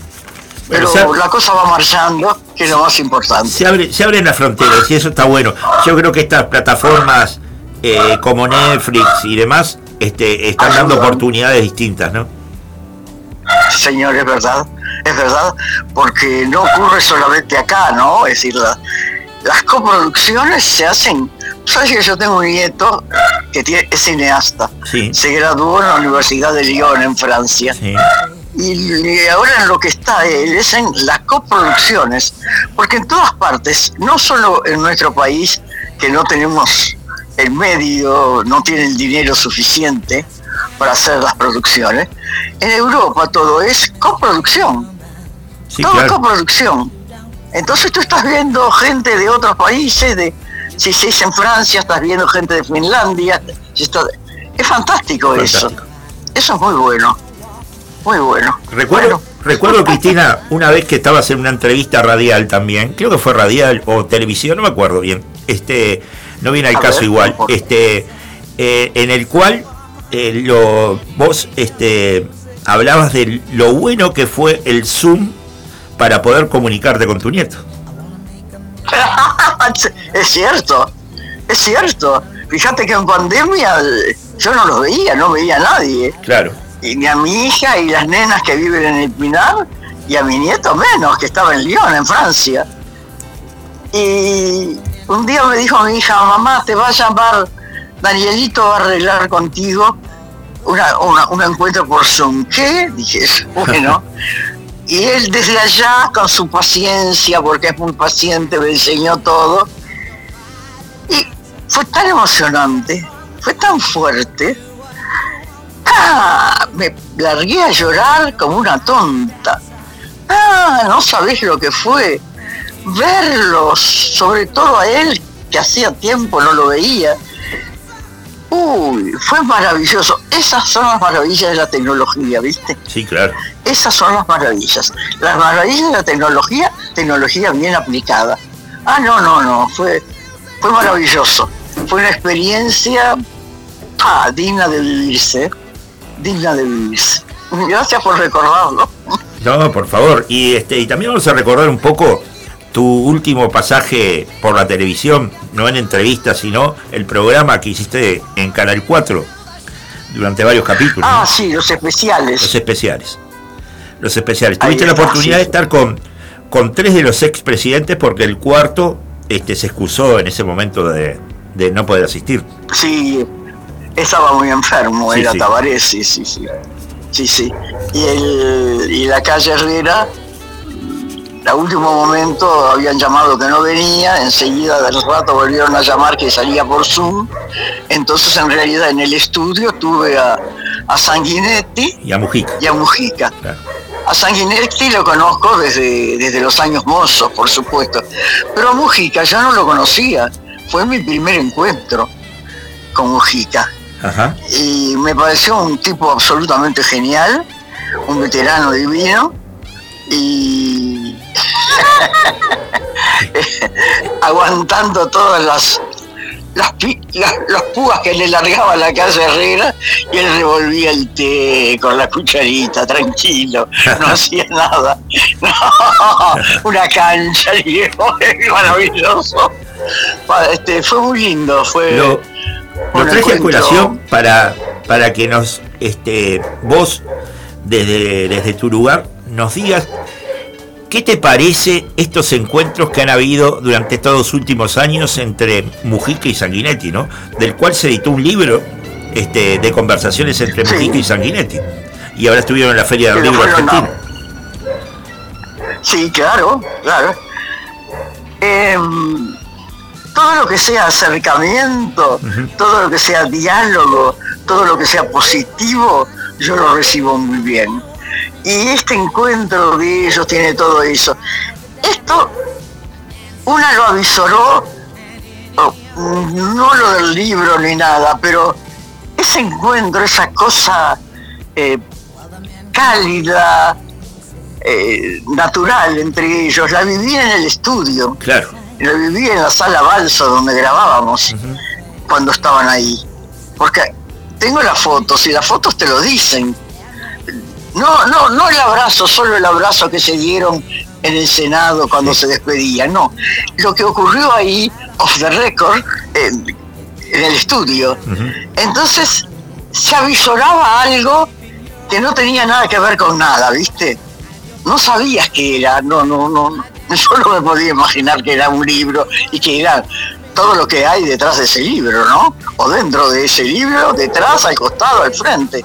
Sí. Eh, porque son dos cabezas muy pensantes, muy pensantes. Falta, nos faltó la- una de las cabezas principales pensantes que fue Jorge Valle, ¿verdad? Claro. Pero esas dos cabezas son muy pensantes y que se junten, se unan para algo positivo, hombre, bienvenido sea. Los vamos a recibir con los brazos abiertos. Y el que no los recibe con los brazos abiertos, se embromará. No, sí, el, libro, el libro te, te- te adelanto, te adelanto al público también que es de una altura intelectual. Y en diálogos donde uno dice, bueno, capaz que se desencuentran en algún momento, ¿no? Hubo más encuentros que desencuentros en ese libro. Claro, claro, por supuesto. ¿Por qué? Porque tienen las mismas orientaciones de un lado o de otro. Claro. No me refiero a tupamaros ni comunistas, no, no. Las mismas orientaciones humanas, sociales, la sociedad. Es decir, yo admiro profundamente a don José Valle Ordóñez Claro.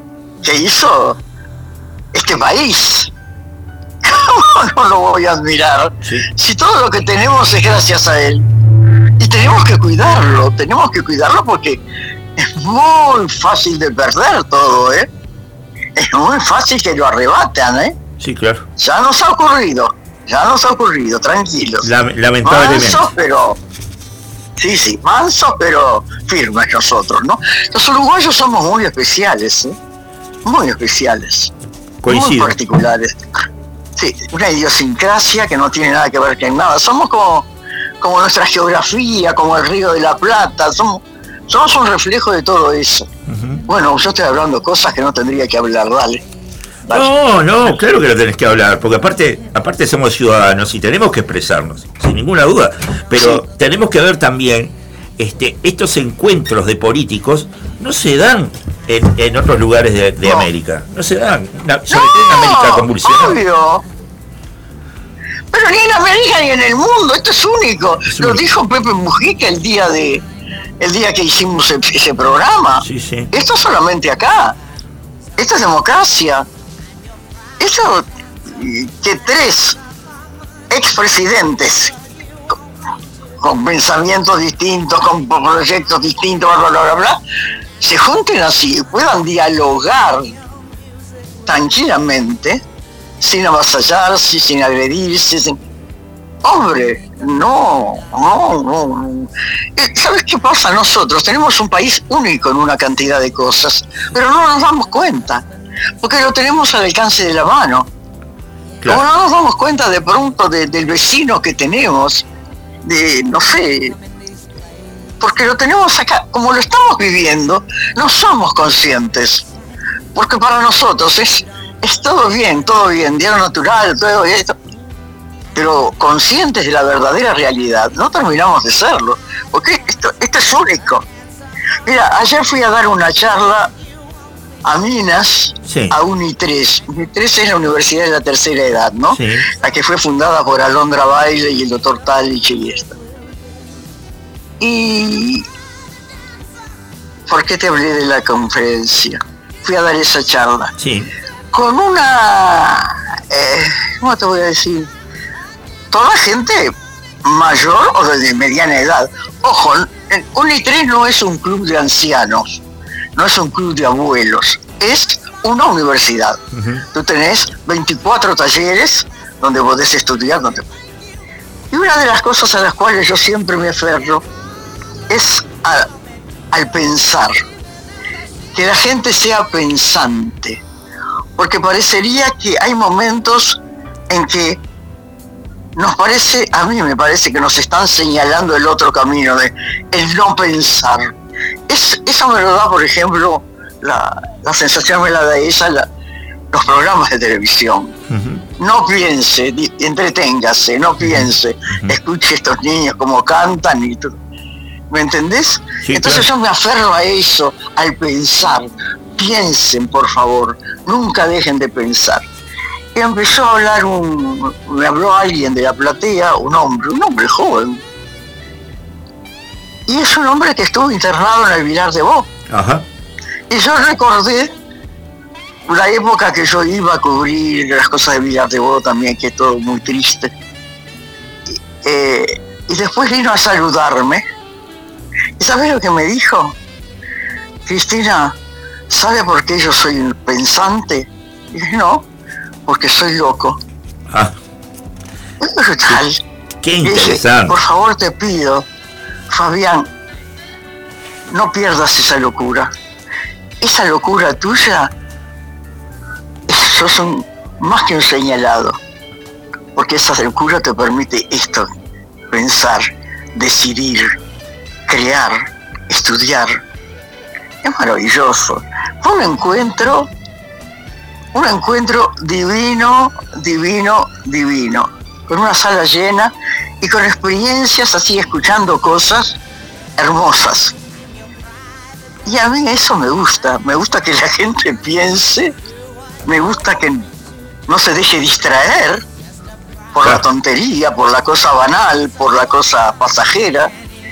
Eh, Pero bueno, de pronto soy muy exigente, pero prefiero No. ser así. No, mira, este, yo coincido plenamente, este, sobre todo en, el, en, en incentivar el pensamiento y la conciencia crítica y Claro. también este, eh, incentivar el, ese pienso. Por eso hace tantos años que vengo haciendo radio los fines de semana, porque yo creo que el país no se para. Y intentamos ponerle un pienso, un pienso al descanso de los uruguayos. Claro, claro. Sí, sí, sí. sí. Ahora, ahora estaba No, no, recordando eh, eh, que la primera vez que te entrevisté, ya te, habían- te habíamos entrevistado en la 1410 por aquella obra que hacías de las, las dos señoras con la obra de arte, ¿te acordás? Este, en un museo creo que era. Ah, sí, las, este, sobre la obra de Picasso. De Picasso, exactamente. Y, Ahí está. y luego te entrevistamos con, eh, estoy hablando del programa anterior a la conspiración de los porteros, antes de que naciera la conspiración de los porteros, que se llamaba La Feria, te entrevistamos con la pipa de la paz allá por el año 2016, por ahí. Este, recién ahora Sí. me estaba acordando de eso, justamente. O sea, y, y vale la pena vol- volver a decir que la pipa de la paz va a estar los domingos a partir del 4 de junio a las 19 horas en Espacio Teatro. Muy oportuno lo suyo, señor. Muy oportuno, Te sí. voy, te voy a hacer una pregunta de actualidad, porque vos siempre tenés la libretita para apuntarte las cosas y todo lo demás. Eso yo lo sé de, Sí, primera mano. no, no tengo. Este, ¿Cómo estás sí. viendo? Vos que viviste la, la inundación del año 59 que dejó varado de este lado a tu amigo Cacho de la Cruz. ¿Cómo ves todo este tema de la sequía? Recién estábamos hablando justamente de, de que somos a veces un poco inocentes, ¿no? Y que no damos tanta tanta bola, hablando mar y claro, digo, este, a, a lo, a lo Que que... lo tenemos al alcance de la mano. Exacto, a lo que tenemos al alcance de la mano. Sí. Per- permiso. Sí, Eh, quiero decirle ¿Sí? que pasarle a Cristina, con todo nuestro cariño, algunos mensajes de nuestros amigos. ah, bueno, ta, ta, y Eh, después volvemos a ese tema. que dice Laura que bueno que es una diosa este Germán que dice que es un es un es parte es un pedacito de la historia nacional de la cultura nacional dice bueno todos todos te mandan muchos besos y te agradecen por estar ahí Y Cristina, Gracias, mi amor, muchas gracias. sí. ¿cómo, cómo ves Bueno, este con- tema de la sequía? Lamentable, desastroso. Lamentable. Los otros días estaba leyendo Inumet, desde fines de 2019 está haciendo advertencia de esto. Claro. 2019, una sequía meteorológica como es esta, y lo está advirtiendo. Es decir, que venían tres meses deficitarios. ¿Cómo, cómo a los expertos, a los que saben, no los escuchamos? Claro. Entonces, ¿cómo nos puede pasar esto? Sí, claro. Si tiramos todo para el costado, perdón, ¿no? O si no lo ponemos a caminar en el momento preciso, yo lo veo muy mal. Lo veo... No, no me gusta lo que está pasando. No me gusta esto que, que inclusive encuentren algas en, en bot- en botellones de, de- de- de agua. Sí, sí. Es decir, que, que- que- eh, la intendencia parecería que está controlando, no sé todo lo demás, yo, yo, yo me guío un poco por las noticias porque no estoy, no es mi trabajo ahora, Sí, ¿me entendés? No, no, pero, pero estoy al tanto, estoy informada. ¿Y qué es esto de decir un vaso de agua por niño sin, y no pedir más? Más o menos eso es. ¿Cómo, cómo, cómo un vaso de agua por niño? ¿Qué te pasa? No, Muy fuerte. es como decir ah, un vaso de, de agua nada más para el señor que está padeciendo una enfermedad terminal y le da un vaso nada más por día. Oh, no seas malo. Creo que hay un... Ay, me molesta mucho todo esto que nos estén enseñando, entre comillas, cómo tenemos que cuidar el agua. Sí, me sí, molesta muchísimo. La- las clases esas me molestan muchísimo. Sí, sí. Me molestan, tengo 92 años, voy a cumplir ya 93 y que me estén enseñando cómo cuidar el agua me pega, ¿viste? Me enoja. Que compremos menos No, Coca-Cola para no seas malo. Sí, eso. Aprendelo vos primero. Aprendelo vos. Aprendelo. Y primero aprendé tú a cuidar el agua, que tenés el poder. Sin duda. Después yo. Sin duda. Y aparte el oportunismo, ¿no? Hace poco llevaron a, a un señor, este, a un ciudadano en- a prisión por, por estar vendiendo botellas en la feria con agua de oce, ¿no? Claro, obvio, por eso da pie para todo. Da pie, por eso te hablaba de los de las aguas esas que encuentran con toda la intendencia Claro. con algas. Sí, sí, sí. ¿Qué es eso, algas? ¿Es del río? ¿Es del río de la Plata? ¿Qué es esto? Por favor, por favor. Sí, sí, la intendencia, la intendencia está haciendo un mapeo, en realidad, y eh, aparte de, de estar este, examinando el agua, está haciendo un mapeo de dónde hay roturas a nivel este, calle de, de agua para que no... Sí, como corre. Claro, como corresponde, querido. Y dónde, y dónde hay casas con pozo también. ¿Cómo? Donde, y dónde hay casas con pozo también. Claro, claro. Es decir, pero si... Lo que pasa es que si nosotros estamos hablando de esto, ya nos, vamos, nos van a decir que somos comunistas, o, o somos del FA. Eh, sí, porque todo, toda la culpa la tiene el Frente Amplio, ¿viste? Sí, Entonces sí, nos van a decir que nosotros, como hablamos esto que es coherente, nos van a decir que somos del FA y que por eso el PLA están en contra. No, no estamos en contra, estamos a favor de lo positivo. Estamos a favor de que se hagan las cosas bien. Sin duda.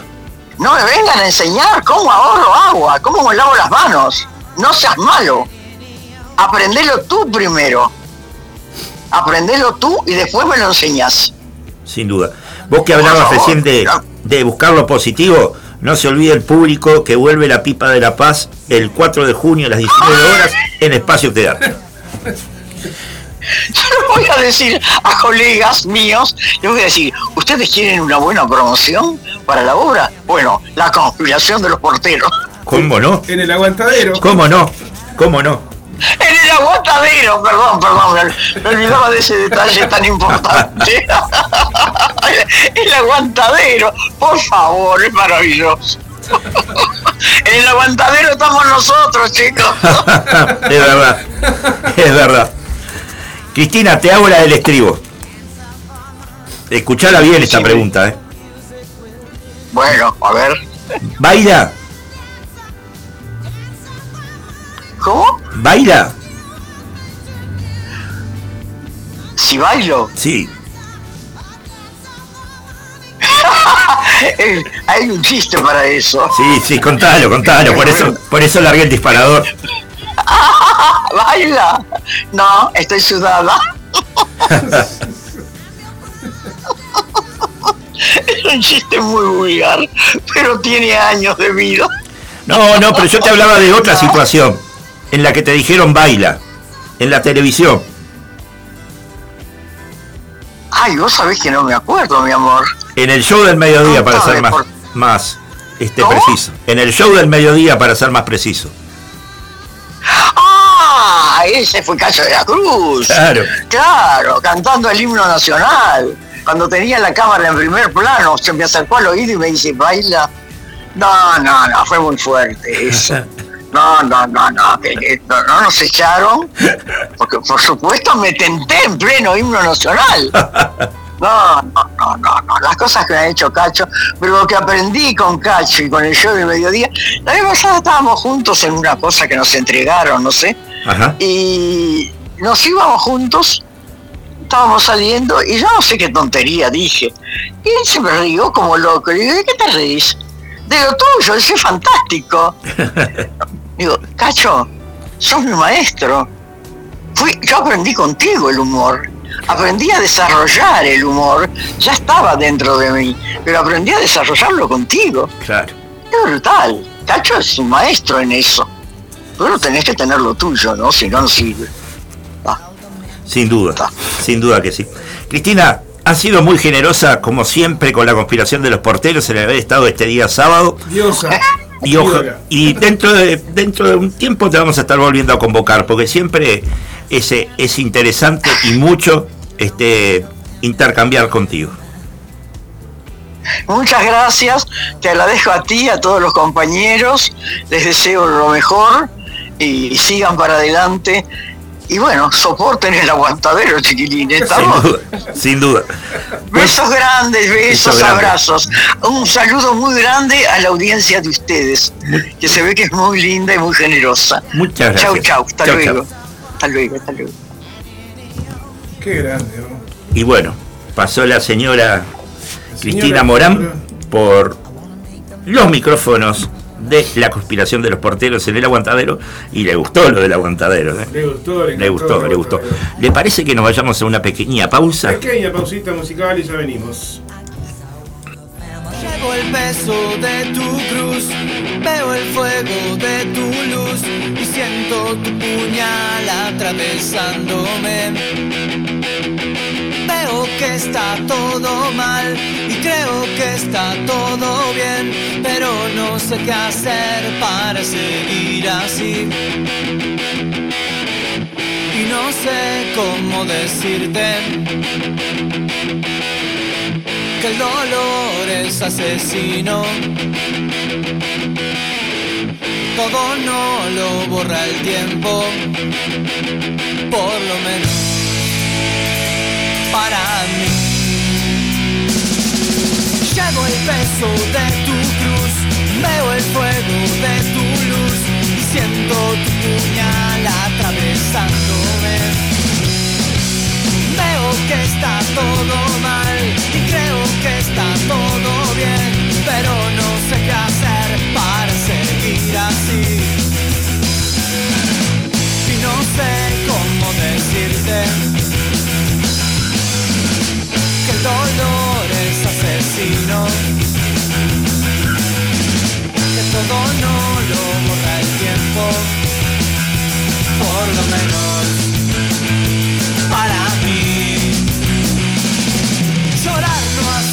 para mí, perder el tiempo en ser feliz, saber que aún no está todo dicho. Ahogar la pena en el alcohol, perder el tiempo en el amor y no saber qué hacer cuando estoy solo. Y no sé cómo decirte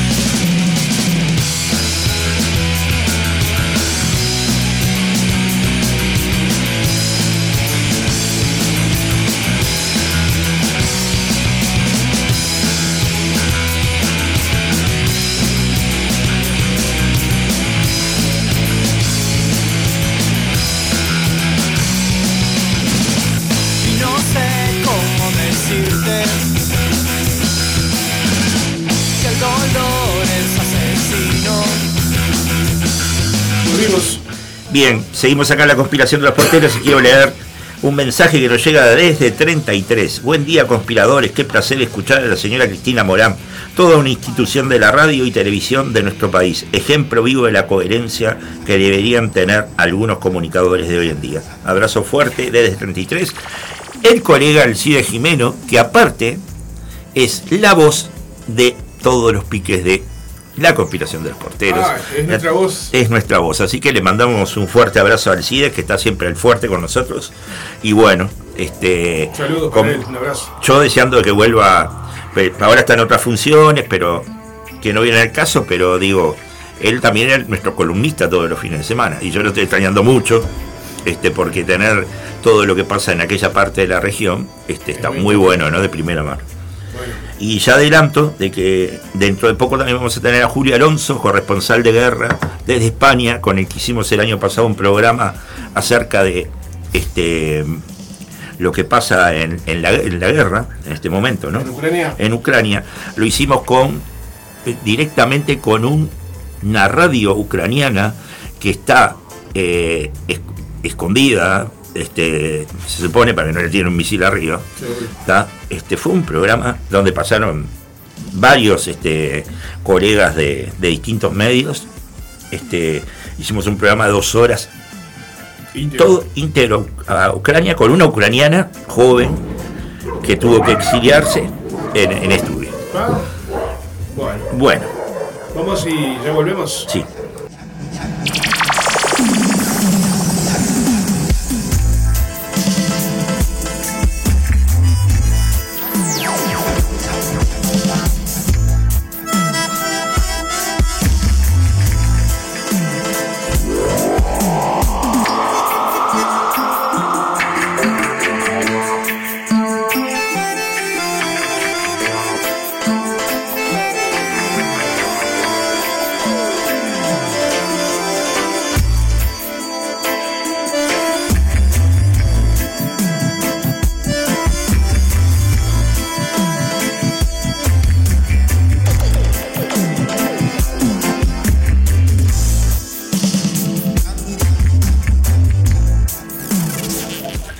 Seguimos en la conspiración de los porteros aquí en Radio El Aguantadero, que tanta risa le dio recién a la señora Cristina Morán.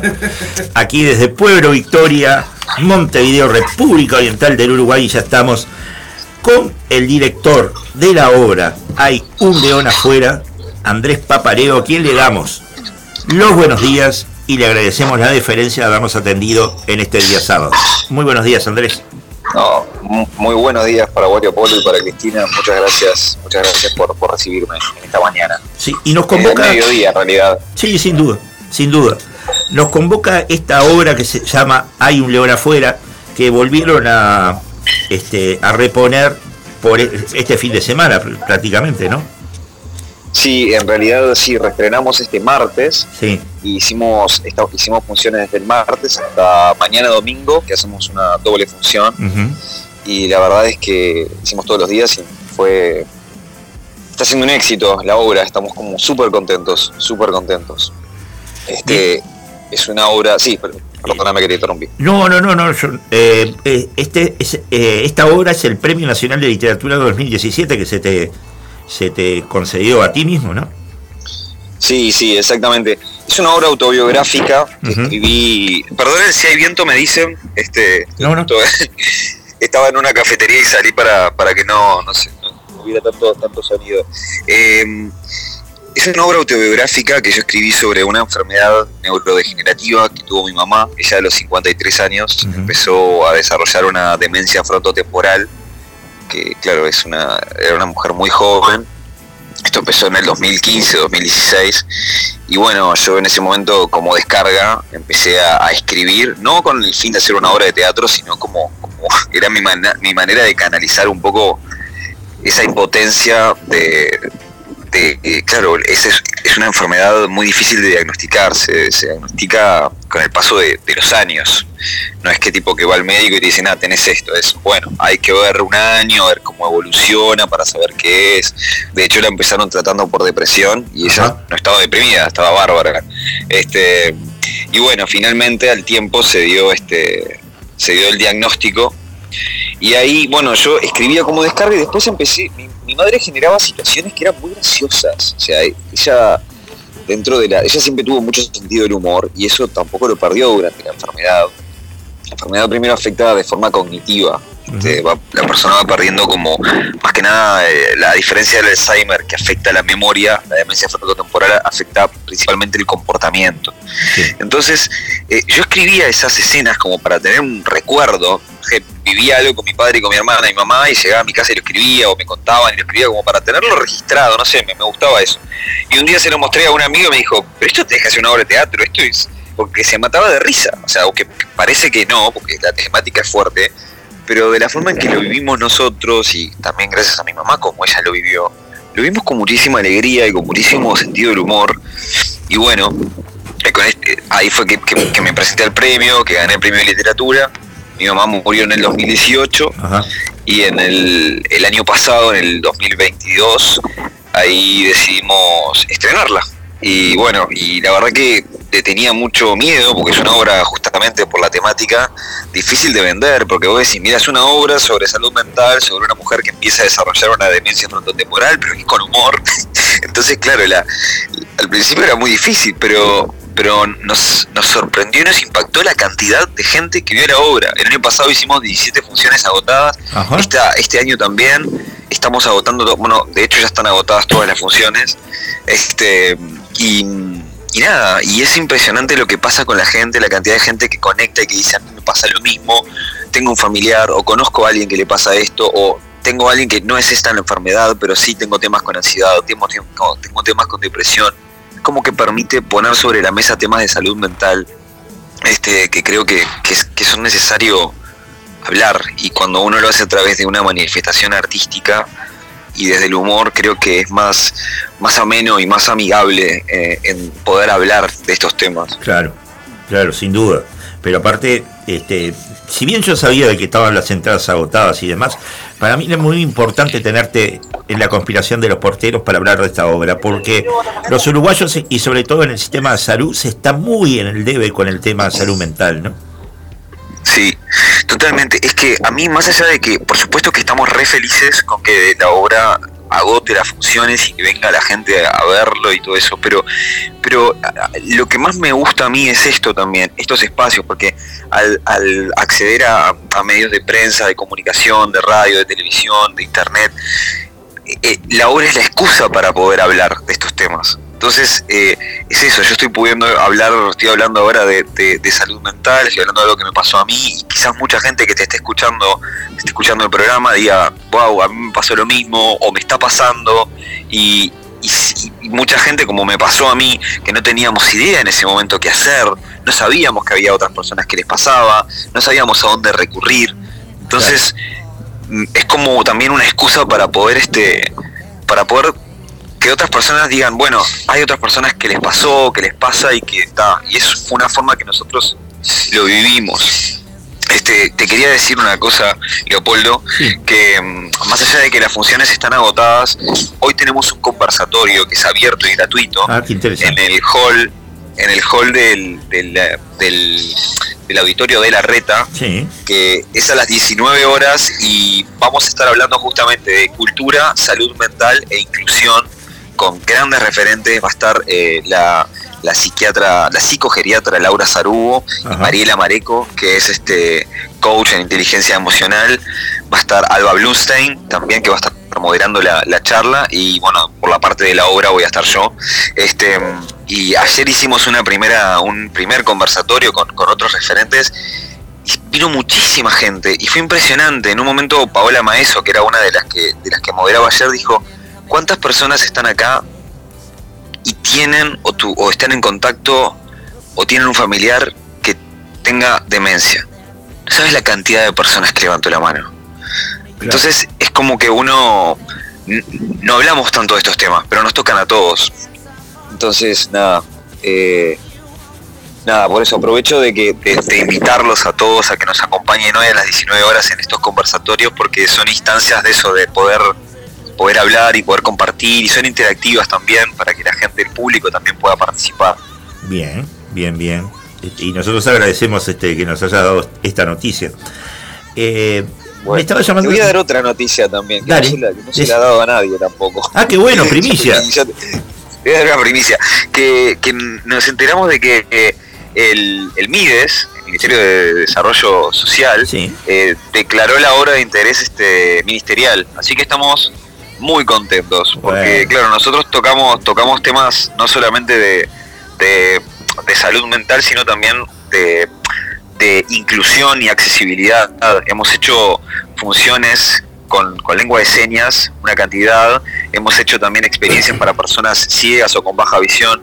Y esto también, esto todavía hay entradas, porque están todas las funciones agotadas, pero tenemos un cupo reservado para personas sordas o con baja audición para la función de mañana a las, 10 a las 17 horas, que es con lengua de señas uruguaya, donde hay dos intérpretes que están integradas totalmente a la puesta en escena, no como so- solemos ver que están las intérpretes vestidas de negro en un, en un costado. Aquí están totalmente integradas en la puesta en escena. Ujú. Daily Fiorella de Cosa Buena. Este, así que nada, también este eso, si conocen personas sordas que, que les pueda que les pueda interesar, ya que no hay muchas propuestas teatrales pensadas para personas sordas, es una oportunidad también para que se acerquen al teatro. Sin duda, sin duda, sin duda. Este, está muy bueno eso de incorporar el, el lenguaje de señas, ¿no? Porque, digo, para justamente no, no restringir a cierta porción del público a no poder acceder a eso, ¿no? Totalmente, sí, es que mi idea, a mí, bueno, la- mi mamá era una persona que, que trabajaba, tenía una vida social, era totalmente activa, independiente, estaba todo el día haciendo cosas y en poco tiempo por la enfermedad pasó a estar jubilada por discapacidad, encerrada en nuestra casa, no sabía qué hacer. Entonces ahí, claro, nosotros tampoco sabíamos qué hacer. Entonces eh, ahí empezamos a buscar muchísimas estrategias para que ella pudiera este, eh, no perder, no, no estar encerrada, porque muchas personas, sobre todo las familias, no saben qué hacer, entonces se encierran a la persona, a veces porque no saben por vergüenza, a veces por miedo, a veces porque no saben cómo lo va a recibir el resto de las personas. Entonces, eh, eso me hizo que me, que me adentrara mucho también en, en- en pensar nuestra ciudad en primer lugar, nuestros los lugares a donde iba con mi madre, yo que sé, un restaurante, por ejemplo. Yo decía, no sé cómo va a reaccionar mi mamá. Y no sé cómo van a reaccionar las personas en relación a lo que haga mi mamá. Entonces eso me hizo ir entrando un poco...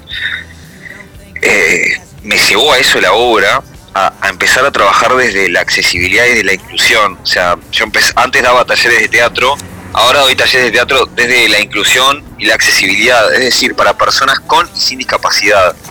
He empezado a trabajar desde esa perspectiva, eh, obviamente motivado por, por toda mi experiencia personal con mi mamá, y, y a veces uno se da cuenta que son pequeñas cosas que tenemos que hacer, no tan difíciles, para sentirnos más integrados, porque nos enriquecemos todos. Por supuesto que se enriquecen las personas que tienen una discapacidad, pero sobre todo también nos, enriquecemos las personas que no tenemos discapacidad, que no tenemos la oportunidad de poder compartir, interactuar con personas que tienen una discapacidad. Claro. Eh, quedamos todos como muy separados y a veces pequeñas cosas, pequeños gestos, pequeños puentes que uno puede atender. En mi caso, por ejemplo, yo no sabía, no lo sé tampoco, no sé lengua de señas uruguaya, pero sí sé de teatro. Entonces dije, bueno, mi estrategia es encontrar un intérprete de lengua de señas que pueda eh, interpretar lo que yo hago para que la persona que no que no me- que, que- que- que no pueda leer los labios o que o que esté o que no pueda escuchar pueda manejar los conceptos o pueda eh, jugar las dinámicas o actuar. Y bueno y lo hemos lo hemos hecho todas las veces con muchísimo éxito.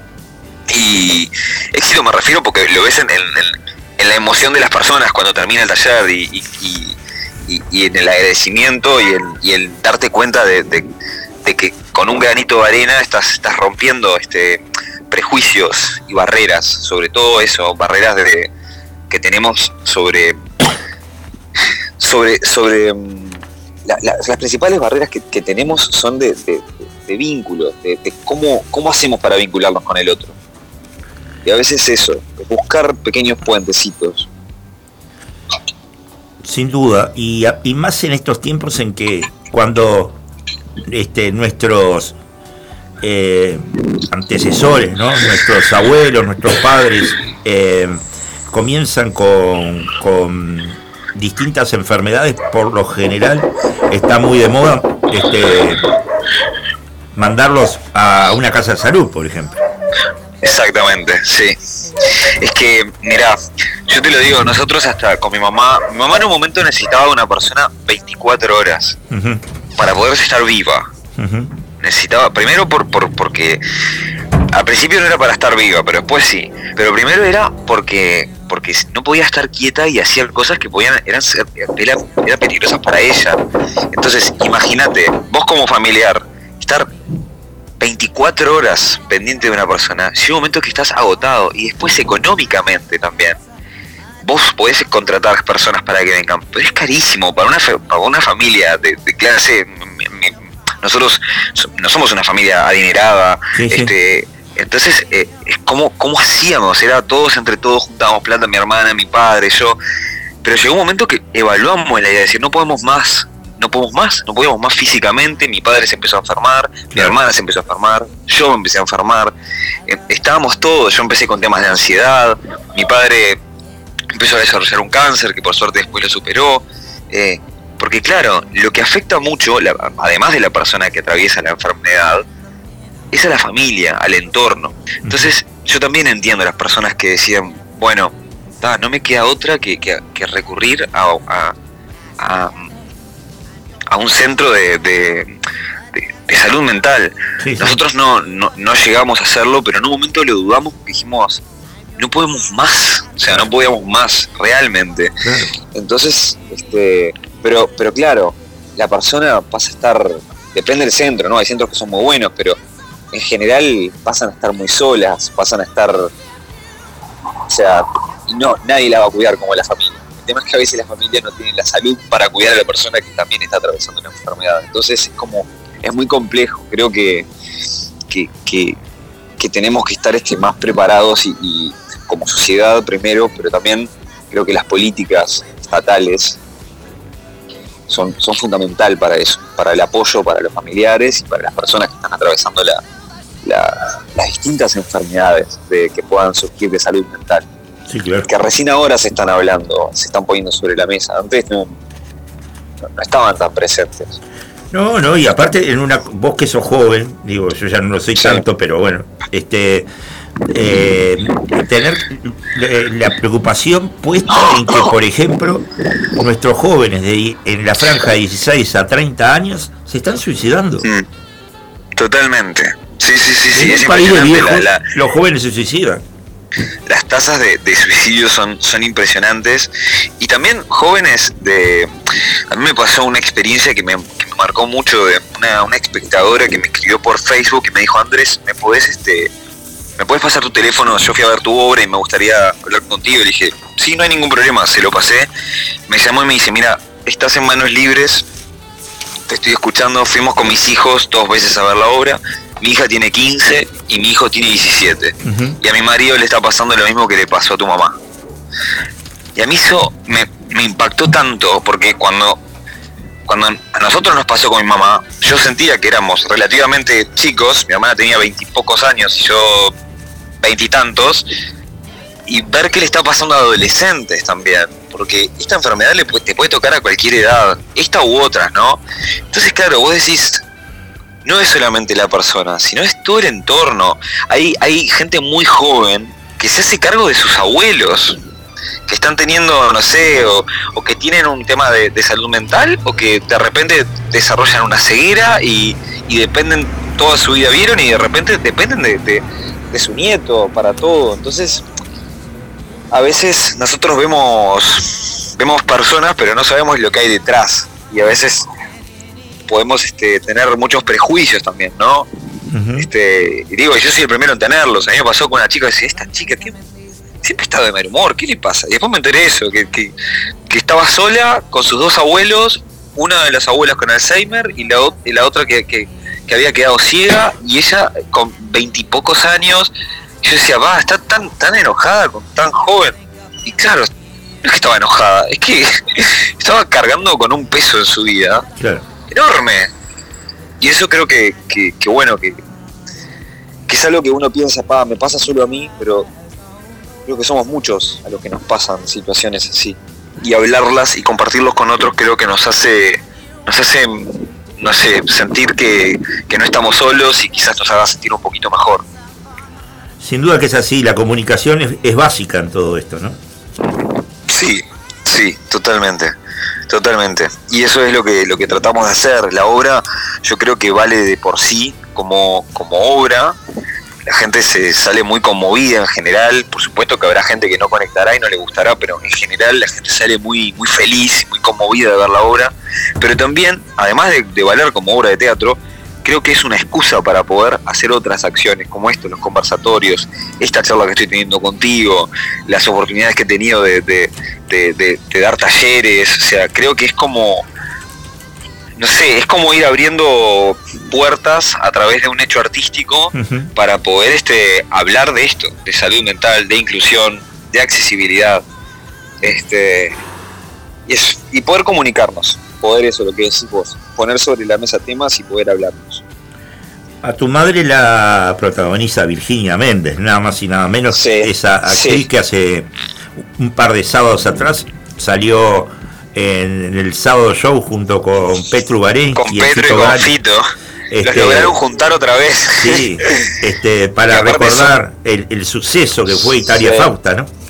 son lo- los tres, Petru, Fito y, y- y Virginia son unos capos. Yo tuve el, el placer de trabajar con Petru ahora en la comedia, porque yo además soy integrante de- del elenco de la Comedia Nacional desde hace Sí. 12 años. Sí, Y Petru estuvo conmigo trabajando en Esperando la Carroza y es un, es un ser sumamente generoso. El otro día fue a ver la obra también y le encantó.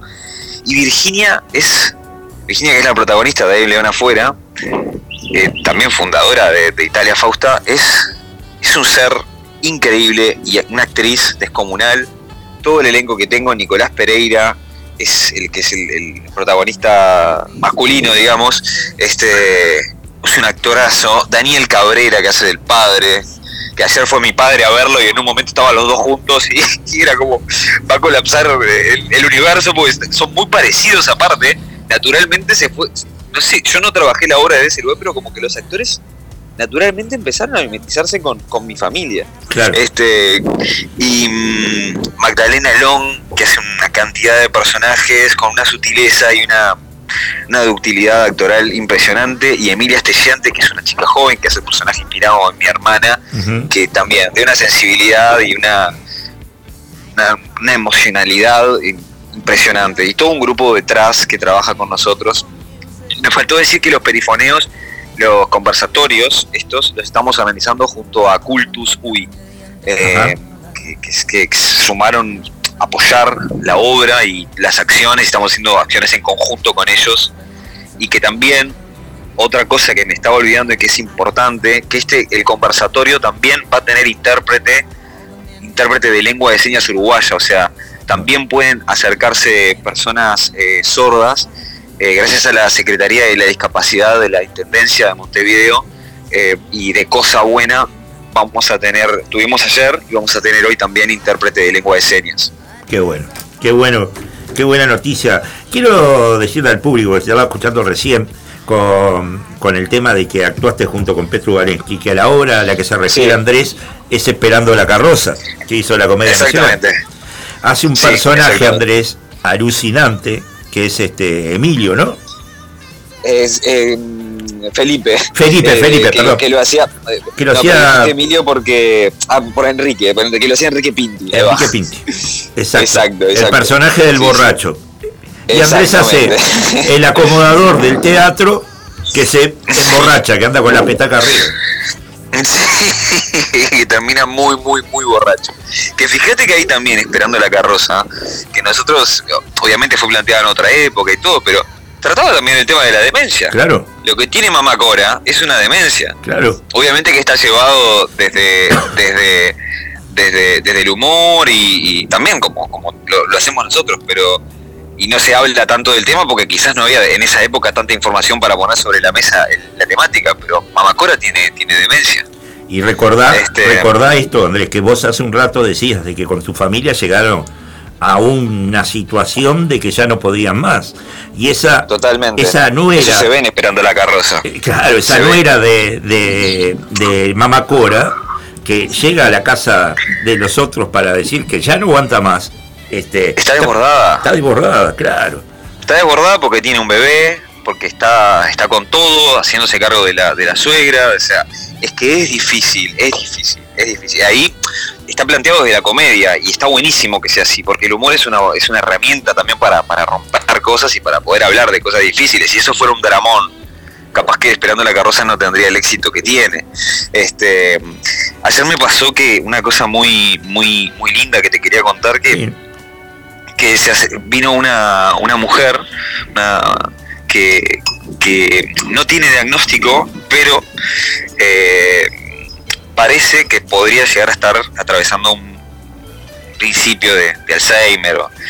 Y, y en un momento estaba en la boletería tratando de retirar la entrada este, por este por tercera vez Ujú. y los de la boletería le decían, señora, ya se la dimos, y ahí se acercó alguien de, de nuestro equipo de comunicación que justo la conocía, le dijo, ay, ¿cómo estás? Este, no, estoy tratando de retirar la entrada, y le dijo, pero no, no la tendrás, ay, sí, la tengo acá, pasa, ¿qué tal? Y la, y la señora le dice, ya yo tendría que estar en la obra, porque estoy, y llega, ay, por favor, no sé qué.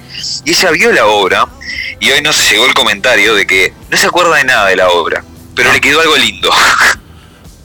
Dice, yo la verdad que no me acuerdo de nada, pero siento que la pasé bien porque me quedó algo lindo. Qué, Me pareció tan tan lindo, tan lindo eso. impresionante, Qué Me impresionante. pareció tan lindo. Este, así que nada. Me estaba acordando un comentario, mirá, me, estaba, me estaba acordando un comentario de que no quiero dejarlo en el tintero de Esperando a la carroza, del trabajo que- Sí. el trabajo fabuloso que hace Petru y todos ustedes como actores, porque lo que pasa arriba del escenario este, Sí, es increíble. La casa, la casa pr- prácticamente está trasplantada y todo- todos los lugares este, van todo. pasando distintas situaciones.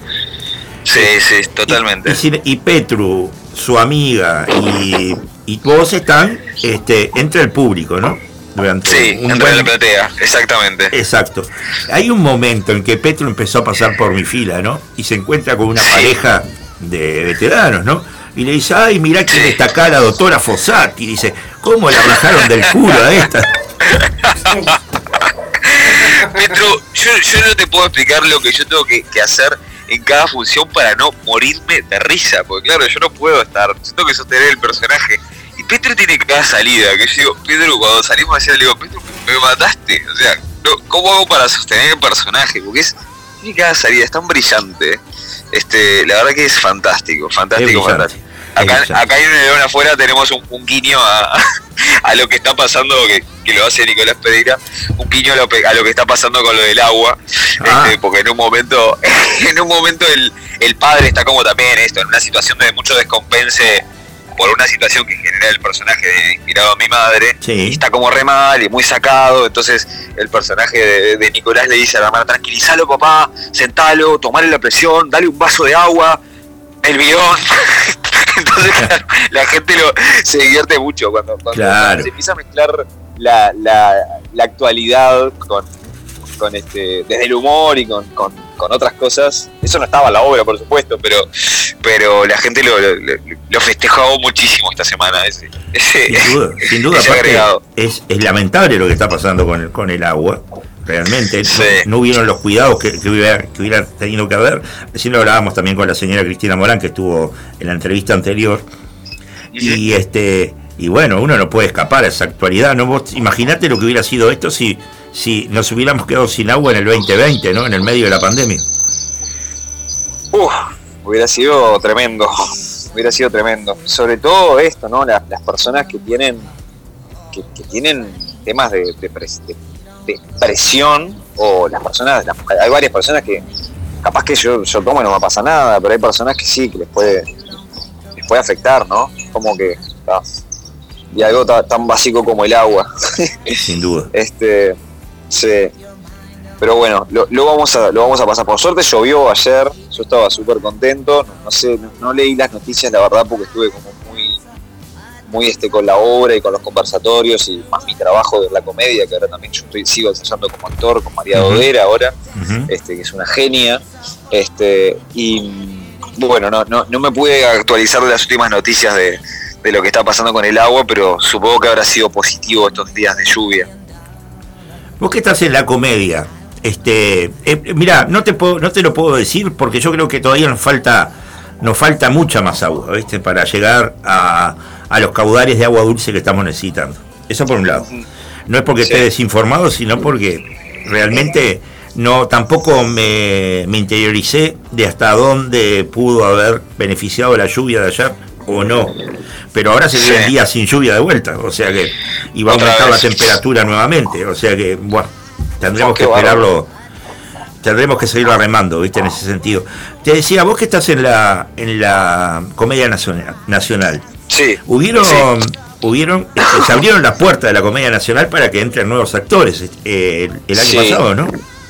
Sí, por suerte sí, ingresaron, el concurso empezó el año pasado y los compañeros entraron este año, entraron nueve compañeros, que, que está buenísimo. El último concurso que había habido en la comedia fue el mío, que fue hace 12 años, o sea, imagínate. claro. Este, entonces, claro, que entren ahora nueve compañeros, además hay muchos que se jubilaron también, Eh, da como da como un este una sensación tan linda de, eso de renovación de nueva energía de, de- que es necesario siempre eso no más allá de que, que, que todos los actores de la comedia nacional eh, son grandes compañeros y, y yo siempre digo se podrá atacar cualquier cosa de la comedia nacional pero que que gente comprometida y apasionada con lo que hace y que siempre da todo este por, por su trabajo, eh, pero que entren compañeros nuevos es le da un aire, un respiro de que está buenísimo. Yo ahora estoy, estoy justo en este proyecto que estoy con María Dodera, la mayoría son de los nuevos y yo me siento que estoy en otra comedia, no, no, no parece la comedia nacional, es- Claro. eh, me siento como que estoy en, y está buenísimo, porque también hay otros bailarines que están invitados y entonces es este está buenísimo para nosotros, creo que está buenísimo para el público también, y está buenísimo para el teatro independiente, de que se empiecen a. Porque, claro, a ver, que se empiecen a abrir concursos más, más seguido, permite que otras personas puedan acceder también, ¿no? A, Claro. a poder este vivir de, de, de lo que nos formamos para Claro. poder vivir. Claro, y aparte la EMAD, la EMAD está, siempre tiene este nuevo, nuevo caudal estudiantil ingresando, ¿no? Este, Siempre, permanentemente, y ahora hay, hay muchísimas escuelas, de hecho, eh, entraron muchas personas de egresados del EMAD, pero también egresa- entraron personas que no son egresadas del EMAD. bien, Entraron personas egresadas de la escuela de Galpón, del, del Circular, eh, ahora me vienen de, de esas escuelas, pero seguramente... la gaviota debe de- tener de- de también escuela. ¿no? La gaviota ahora, creo que sí que tiene escuela la gaviota, Bien. sí, creo que sí, creo que sí. Bien. Este, hay varias, varias, varias escuelas de teatro. Este, y, pero sí, la EMAD eh, permanentemente, y bueno, la IAM también, de, de- la de Gabriela, Marisa y, y María Mendive, Claro. la de Ibarre, Marisa Betancourt, este, pero la EMAD es, es, bueno, es la escuela en la que yo egresé, entonces le tengo un cariño, obviamente, que, que muy especial y, y siempre, siempre están entrando personas este, nuevas y con muchas ganas y con mucha pasión y que quieren dedicarse al teatro y bueno, Emilia Estellante, la, la- la chica de la que hace de la hija, ella egresó del EMAD y vino la pandemia. Entonces, claro, es como, ¿y ahora qué haces? Bueno, por supuesto, esto le, le pasó a todas las personas, pero bueno, una chica joven que egresa y que no tiene espacio, por suerte está haciendo una carrera impresionante, fue protagonista también en la, en la comedia el año pasado, este como actriz invitada, y, y bueno, y, y también ahora con, con nosotros está haciendo un personaje increíble. Así que nada, está, está buenísimo este, lo que lo que se genera a través de, de la, de la formación y cómo eso después nutre a los que ya estamos, ¿no?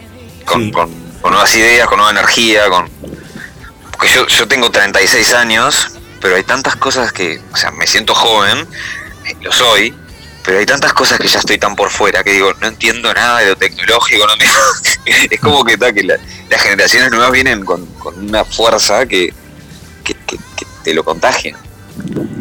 ¿Sabés que te, te cuento así terminando la nota de que eh, hace ya muchos años, eh, estando en, un programa anterior a la, a la conspiración de los porteros, después de ese programa nació la conspiración de los porteros y seguí con él, sigo con él hace largos nueve años, hacíamos en, en la 1410 un programa que se llamaba La Sí. Y ahí reflotamos Sí. el, el teleteatro, ¿no? Y una de las Mirá. actrices, una de las actrices que nos acompañaba cada sábado y domingo, y que hacían de una vendedora de la feria y la clienta que le iba a comprar, y ahí pasaron Sí. una cantidad de noticias de actualidad en ese momento, era Fabiana Charlo, que también está en la... Ay, Fabiana es una genia. Fabiana es una crack. Ella, ella estuvo en Esperando la Carroza. Claro, que estaban esperando Sí, la carroza. Y Sara de los Santos, su, su gran Sarita amiga, también. Sarita, sí, sí, sí. Las dos son divinas. también egresada de Qué la divertido lo del teleteatro. Nunca hice, o sea, me encantaría. Si alguna vez haces invitame algún día porque me encantaría hacer teleteatro. Mira, si lo refloto, si lo refloto, quédate tranquilo que lo hacemos. Dale, dale, dale, Dale, contá lo, conmigo porque lo me, tengo me en el tintero. Lo tengo en el tintero. Me encantaría. Me parece tan divertido. Sí, Se sí. puede hacer cosas tan divertidas. Aparte vos sos Este, escritor bueno. y te podés escribir vos mismo tus tus este tus libretos. ¿Vos decís?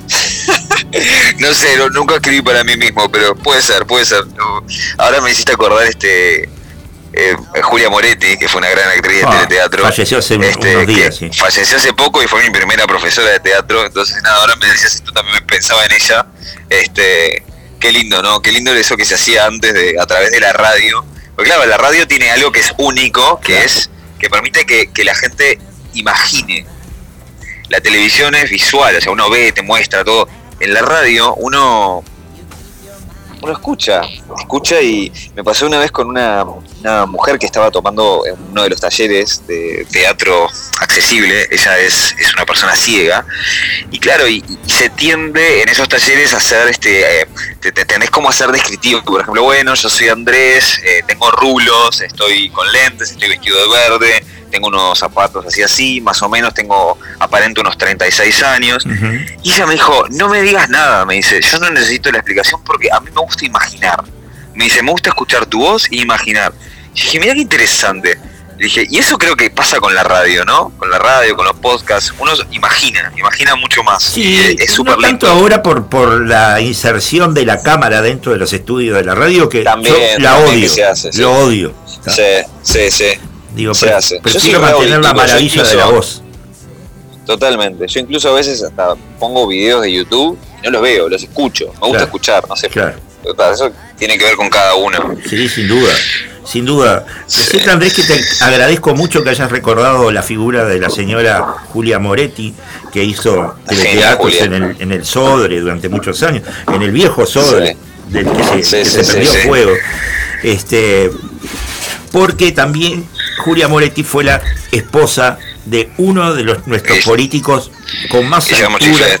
Guillermo Chiflet, exactamente. Sí, sí, sí, sí, sí, sí, sí. La verdad que sí, yo tuve la oportunidad de conocerlos a Julia, por supuesto, pero a Guillermo también y eh, mucha admiración, mucha admiración por los dos. Uno de los pocos Este, políticos que no se vendió para levantar la mano por algo en lo que no creía, pero bueno. Le, recordarles al público que hay un León afuera, tiene sus últimas funciones hoy sábado, mañana domingo. La de, ma- la de mañana domingo tiene cupos aún para gente. Todavía tiene cupos para personas eh, eh, sordas, Sordas. o para personas con baja audición. Perfecto. Hay cupos gratis, las invitaciones son gratis.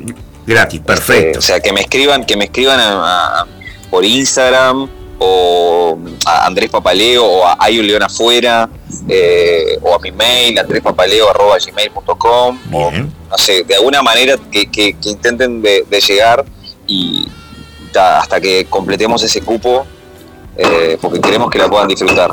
Y después lo de los conversatorios. Sí, claro. Hoy a las 19 horas, conversatorio en el hall de la de la reta, de ahí del Sodre. Exactamente, sí. De sobre cultura, inclusión y salud mental con Mariela Marenco y Laura Sarugo y Alba Blumstein. Eh, va a ser un conversatorio de unos 40 45 minutos con intérprete también de lengua de señas. Así que bueno, los y las esperamos a todos. Te agradezco la generosidad de haber estado hoy en la conspiración de los porteros y, tra- y tratar de alguna forma de hacer lo que hacemos cada fin de semana haciendo radio en vivo, ¿no? Ponerle un pienso al descanso de los uruguayos. Leopoldo, muchísimas gracias a vos por la invitación, por el espacio y por el intercambio de la charla. Eh, y bueno, nada, gracias. Estamos en contacto para el teleteatro, para seguir hablando de, de lo que quieras. me encantó. Cultura, arte, inclusión o salud mental. Me encantó. Un abrazo grande, Andrés. Un abrazo grande para vos, Leopoldo. Buen fin de. Hasta luego. Buen fin de semana para vos. Gracias. Hacemos una pausita musical. Sí, por favor, que ya se viene la última nota del día. La verdad y el amor está en tu corazón. El querer ayudar es lo que nos une hoy. La verdad y el amor solo está en tu corazón. Para un cachito bocartero. Espera. Cartero,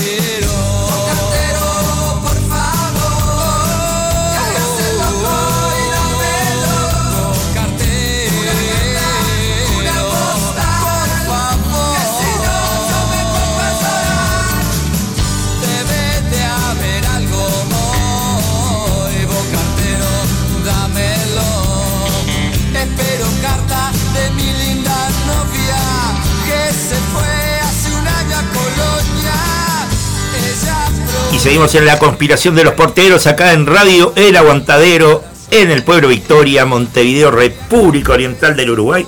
Y estábamos escuchando al cuarteto de Nos, ¿no? Exactamente. Bocartero, una canción viejita, viejita. de Otra Navidad en las Trincheras. Sí. Porque tenemos ya al aire a Santiago Tabela, a quien le damos los buenos días y le agradecemos la deferencia de habernos atendido en este día sábado. Muy buenos días, Santiago. Buenos días, ¿cómo andan, che? Todo bien. Hola Santiago, saludos. Hola. Y este y te, eh, el, el sábado pasado en realidad te habíamos convocado por un recital que al final no se dio. Eh, sí. Este, Este, y como se dice, pero bueno, ahora tengo bastantes novedades de cosas que, que- que van a pasar. buenísimo. Este, ahora el, el 9 de junio, Sí.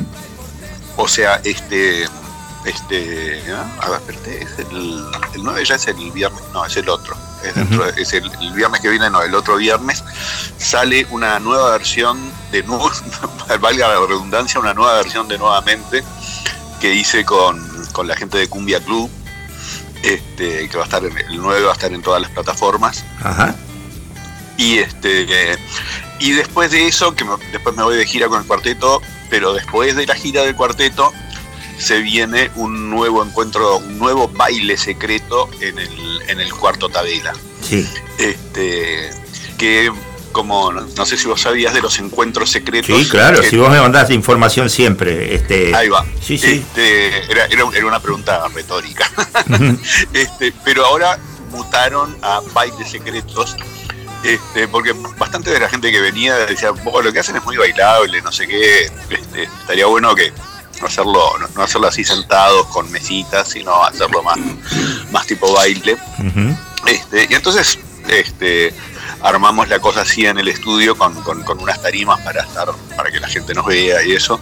Este, y, y sigue, sigue pasando eso de que, claro, tocar, tocar para la gente en un estudio de grabación grande que tiene una acústica estudiada para que suene bien y todo eso es fantástico, ¿no? Porque yo en, en mi vida de en mi vida de músico me ha pasado más de una vez de tocar en lugares donde donde el sonidista decía no loco este no, no- no- no, este, esta vez no es culpa ni del sonidista ni de los músicos sino que el lugar simplemente tenía muy muy mal o, o, o bien un mal sistema de sonido o bien este, la, la acústica del lugar era imposible. Y no y te diré que nos sigue pasando a veces. Bueno, pero los 80 era peor, Santiago. ah bueno siempre. Sí, sí, así cualquiera. sin duda. Yo el otro día contaba acá en la radio que ustedes llegaron a tener un disco con el cuarteto, que de un lado estaba, estaba el cuarteto y del otro lado Mandrake Wolf. exactamente sí el primero. El, primer, el primer disco que sacamos fue ese. Este y y nada y después seguimos Creo que ese disco tiene el lado C, ¿no?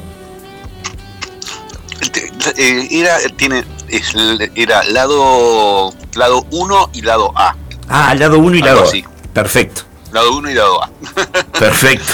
y el cassette lo mismo decía lado 1 y lado A Qué cómico. Este, y, y van, van a gira internacional ahora con el cuarteto, porque ustedes son, ustedes eh, eh, internacionalmente ya tienen un estatus también como tuvo en algún momento Soda Stereo y demás, ¿no? Y sí, porque estamos recorriendo Latinoamérica, la estamos haciendo básicamente todos los años. Vamos a, a, a varios destinos que volvemos siempre. este, y como se dice, y vamos agregando nuevos destinos.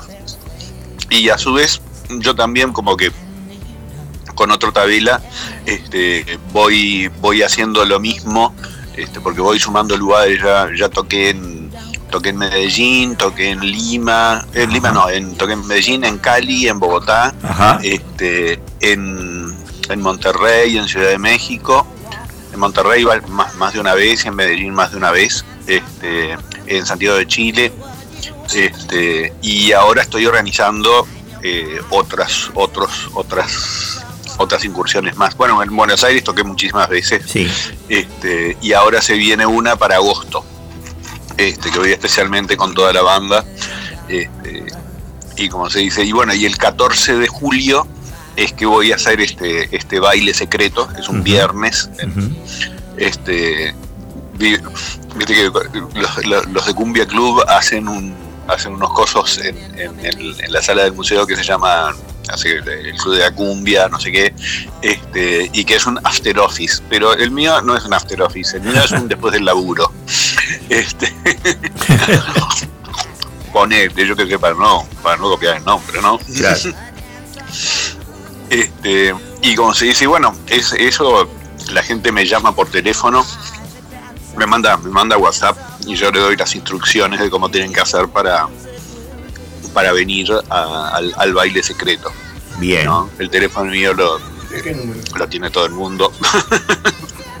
este, y como se dice, y, y es genial vivir en Uruguay porque es como que la gente que nada, me manda el mensaje muy tranqui y yo digo, "Ta, me así, así, así. Y este y, y los eventos realmente son como muy para mí es como uno de las de los mejores inventos que hice en mi vida. ¿no? Qué bueno. Juntarme así con juntarme con no sé, ponerle unas 40 personas con las cuales podés charlar un poco eh, tanto antes como después del show, de que nos podemos quedar así. Este, el vino nunca se termina, este, eso es fundamental. Este, está todo incluido en la, en, La entrada. en la entrada Ujú. Y siempre se van con un con un con una obra mía este obra seriada tipo grabado este a veces es digital a veces es algo impreso que tiene alguna intervención mía manual este he hecho digamos muchas muchas cosas diferentes para para, para estos encuentros y, y nada es como realmente muy una, una movida muy interesante. Este, siempre muestro la obra de algún artista cuando, cuando hago estas, cuando hago estas cosas. Este, y entonces es como, nada, hago, hago todas las cosas que, en las cuales he trabajado y me gusta Claro. este, dentro, de, dentro de la misma cosa. ¿no? Comentarles al público de que Santiago es artista, aparte de ser artista plástico y aparte de ser músico y cantante y, le- y- y escritor de letras, es también curador, ¿no? Mm, Sí, trabajé mucho tiempo en, en el equipo del subte y terminé siendo director del, del subte de Montevideo. Y después ahí renuncié en 2011 porque, claro, eh, teníamos, venía medio heavy la mano de, de giras. este Y entonces, como que fue el mismo año que Roberto y yo, los dos, renunciamos a los trabajos que teníamos. Ah, Roberto, Roberto renunció al ANCAP. Claro, sí, Ajá. sí, sí, sí, sí, sí, sí. Ajá. En 2011, ambos. Mirá. Dijimos, sí, no, no tenemos, no nos quedaba otra. Claro. Era demasiado, ¿no? Claro. Este, como que este, la, la cabezada para una cosa. Para mí fue genial porque este, a partir de ese año como que como que tuve un, un- una cantidad de tiempo creativo muy importante para, para desarrollar los otros proyectos que yo tenía. Este, en ese momento fue que, que- que empecé a desarrollar bien el proyecto de Otto Tavela. Este, yo ya había probado hacer cosas, este, ya había tenido varios intentos, digamos, pero como que nunca terminaban de, de, de- de cuajar. Y ahí, y, y ahí hice una cosa que, que era como decir, bueno, mira, vamos, vamos a probar estas canciones eh, peladas, por decirlo de alguna manera. Sí. Este, y las empecé a tocar en boliches así yo con una guitarra, nada más. Este, y vi que había un cuelgue por parte de la gente con, con eso que yo estaba haciendo. Y después se fue sumando gente. Este, el primero que se sumó fue, fue mi hijo, Martín, este, que, que bueno, que siempre venía a hacerme el sonido, todas esas cosas, ¿no? Este, después, este, después se sumó el chamaco Abdala, con el cual yo, yo, yo había tocado también en los fines de los 90, este, una cosa que se llamó Santiago Tadelli y los verduleros de Verdi. Ajá. Este, y como se dice después, este, entró otro guitarrista, Ignacio Lanzani, y ahí fue que le pusimos el nombre Otro Tabela, que ya estaba el Otro Tabela, este, Otro Tabela y los embajadores del buen gusto. Este, y después finalmente entró como baterista Sebasti- Sebastián Mació, este, que realmente fue una pieza clave porque dentro de lo que yo estaba haciendo había mucha cuestión que tenía que ver con, con ritmos muy muy como tropicales este y que en general la mayoría de los bateristas uruguayos buenos bateristas este no mm, si le decís tocar una cumbia dice ah pero necesito que alguien toque unas congas y alguien va a- esté haciendo una cosa y el Seba lo bueno que tiene es que sabe cómo es el ritmo y dice bueno ta, yo en vez de tocar esto toco esto otro y, ta, y lo arma este, gracias a él fue me acuerdo en, en- en el momento en que entró tenía una canción que es una de las canciones más conocidas de Otro Tavera que es Baile de Mierda que es una cumbia. Este, y yo le digo, como ya medio desahuciado, digo, ¿vos te animás a tocar una cumbia solo en batería? Sí, claro. Es así, taca, taca, taca, taca. Yo me acordaba de muchos años atrás, este, de que, que habíamos con otro baterista así también muy, que sabía mucho de ritmos, este, de ritmos eh, afrocaribeños, eh, de todos los ritmos latinoamericanos que tienen que ver con, con, con- con lo negro, que era Sergio Tulbovitz, que tocaba con el cuarteto que tuvimos durante un tiempo, tocando con, con Alvin en la batería y con Sergio en, en percusiones, que estaba muy bueno. Y me acuerdo que una vez en Piriápolis, este, no me acuerdo cómo era el asunto, pero Alvin no podía ir. Ajá. Porque tenía algo, era, era, era antes de otra Navidad en las trincheras y él todavía tenía su otra vida con los Gavis. Sí, claro. Este, y entonces me acuerdo que este, en esa época era la época de siempre que escucho el cuarteto, que también era una cumbia, ¿no? Este, y la vez que la tocó Sergio solo en la batería, yo dije, ¿qué es esto? ¿No? Como que, digamos, armaba el ritmo, este, y con el Seba pasa lo mismo. Y los dos estudiaron en, este, eh, fueron a estudiar a, a, a distintos lugares, pero no en plan académico. Es como que estudiaron. eh, eh, Seba me contaba que, que- que fue a Cuba, por ejemplo, y que le habían dicho: Mira, tenés que ir con los viejos que están en la calle, no sé qué y no sé cuál, este, que esos son los que saben, ¿no?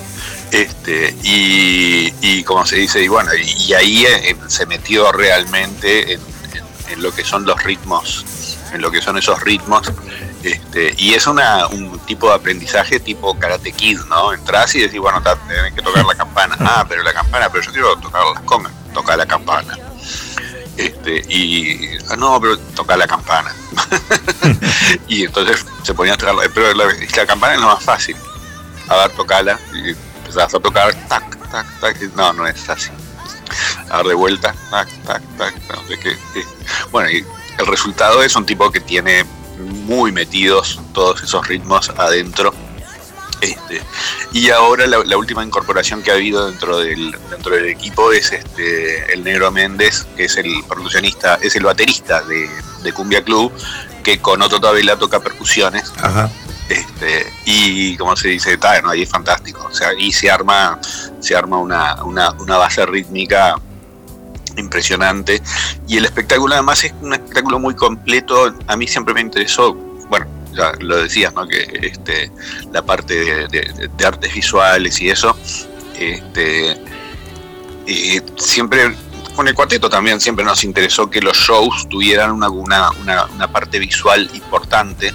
Este, y, y con, con, con, con otro tabela, a partir de 2014, entró a, tra- a trabajar con nosotros Virginia Arigón, que es una, una VJ, que su nombre de VJ es este, Cabe Trust, Cabe Trust.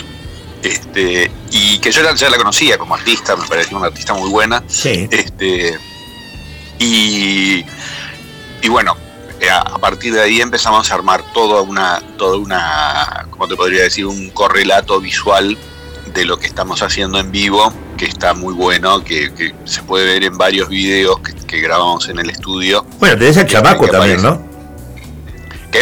Tenés el chamaco también.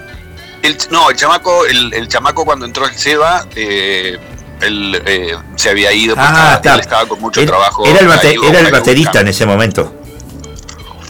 Claro, Claro. él fue baterista hasta 2014 y ahí cambiamos y que entró Sebastián Mació. Perfecto. Este, claro, pero el Seba también está muy metido en la cuestión audiovisual. Sí, claro. Este, pero igual no podía hacer dos cosas a la vez.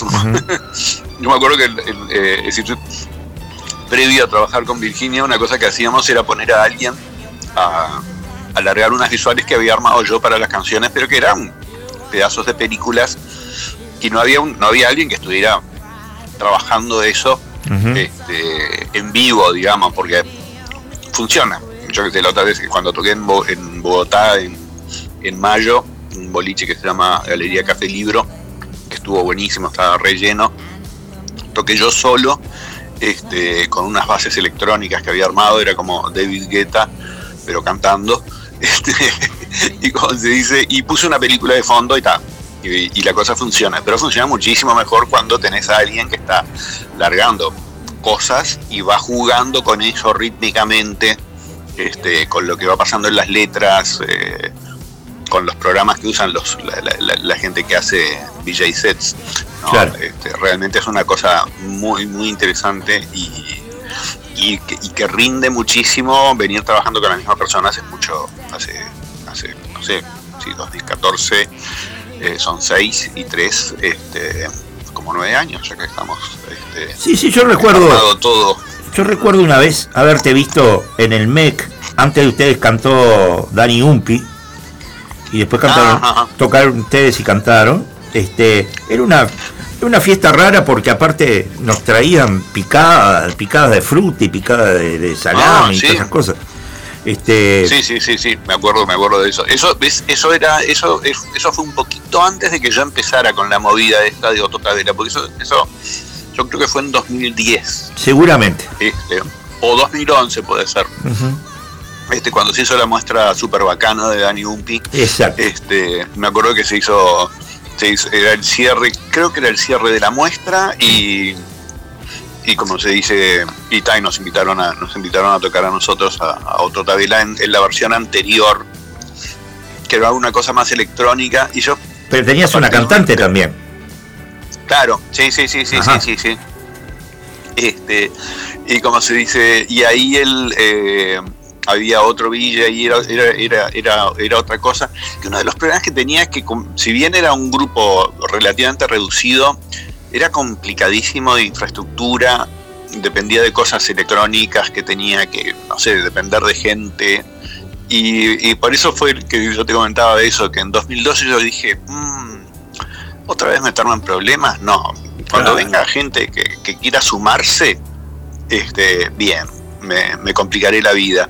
Pero pero mientras tanto voy voy yo con mi guitarrita y está, no sé, como si fuera Homero cantando la Ilíada por los boliches. Este, Está y bien. como se dice, y bueno, nada, este pero me acuerdo que siempre, siempre estuvo siempre estuvo clarísimo la idea de, de- de armar de armar unas visuales para, para, para los temas este, como correlato visual porque digamos la música nos con la música nos, nos dice muchas cosas y nos provoca nos provoca imágenes no Sí. este, una, de la- una de las maneras de la idea esa que la música es un lenguaje universal es mentira. No, no es universal. Es un lenguaje y, y dice cosas no este, transmite cosas. Entonces a mí me gusta mucho jugar con qué es lo que yo estoy diciendo con la música qué qué estoy diciendo con la letra y qué está pasando visualmente, ¿no? Y entonces ahí a veces se dan, se dan momentos en los cuales como que todo está en, en la misma sintonía, ¿no? Y hay momentos en que de repente tenés como unas conjunciones absurdas que a mí me interesan mucho, este, de entre lo que pasa en la música, lo que pasa en la letra y lo que pasa eh, visualmente. Eh, y que yo creo que tiene, tiene que ver mucho con, con, con, con, con lo que es armar un espectáculo y, como, y con lo que es el arte a lo largo de toda la historia de la humanidad. Perdón que me, No, por favor. me atoré con una papa frita. este, Escuchaba los cubiertos hace un ratito. Claro, sí, sí, sí, sí, sí, sí. Está bien. Pero no, pero vos pensás, este, la idea esa de la música separada de lo que es la pintura o de lo que es la escultura, la arquitectura, cosas por el estilo, es una idea muy, muy moderna, por decirlo de alguna manera. Y, y vos pensás en, en la Edad Media o en Roma, en Grecia o en las civilizaciones de Mesopotamia, cosas por el estilo, y vos siempre vas a ver que en realidad lo que, lo que tenían, lo, que era el arte para esa gente, eran rituales en donde pasaba todo junto, Claro, claro. donde, donde había donde había música, donde había algo cantado, dicho, ¿no? Este, donde había movimientos este, coreográficos en un espacio arquitectónico que tenía esculturas, que tenía pinturas. No, no, tenemos que, no, hay, no hay que olvidarse que, por ejemplo, que las esculturas griegas, este, por ejemplo, por poner un ejemplo nomás, este, eran todas pintadas. Sí. Este, nosotros vemos, vamos al, no sé, al, al British Museum o cualquier lugar de estos que robaron muchas cosas a los griegos, este, y, y vos ves este, esa idea que tenemos de la escultura como algo simplemente volumétrico, ¿no? Este, pero los griegos esa, esa, esa escultura como que la hacían y la pintaban y, y la ropa que tenía eh, la, la- la persona esculpida era también estaba pintada y los templos estaban pintados este, y todos los, todos los rituales y todas las cosas que se hacían este, eran una cosa completa, ¿no? Por eso en el teatro griego, no sé, hay un coro, entonces vos dices, ah, está todo escrito en verso y hay un coro, seguro que cantaban. Seguro, y interpelaban también. claro, justamente. Este, y bueno, todas esas cosas siempre me, me- interesaron mucho a la hora de a la hora de pensar los espectáculos. Buenísimo. Como Santiago. este del 14 de julio.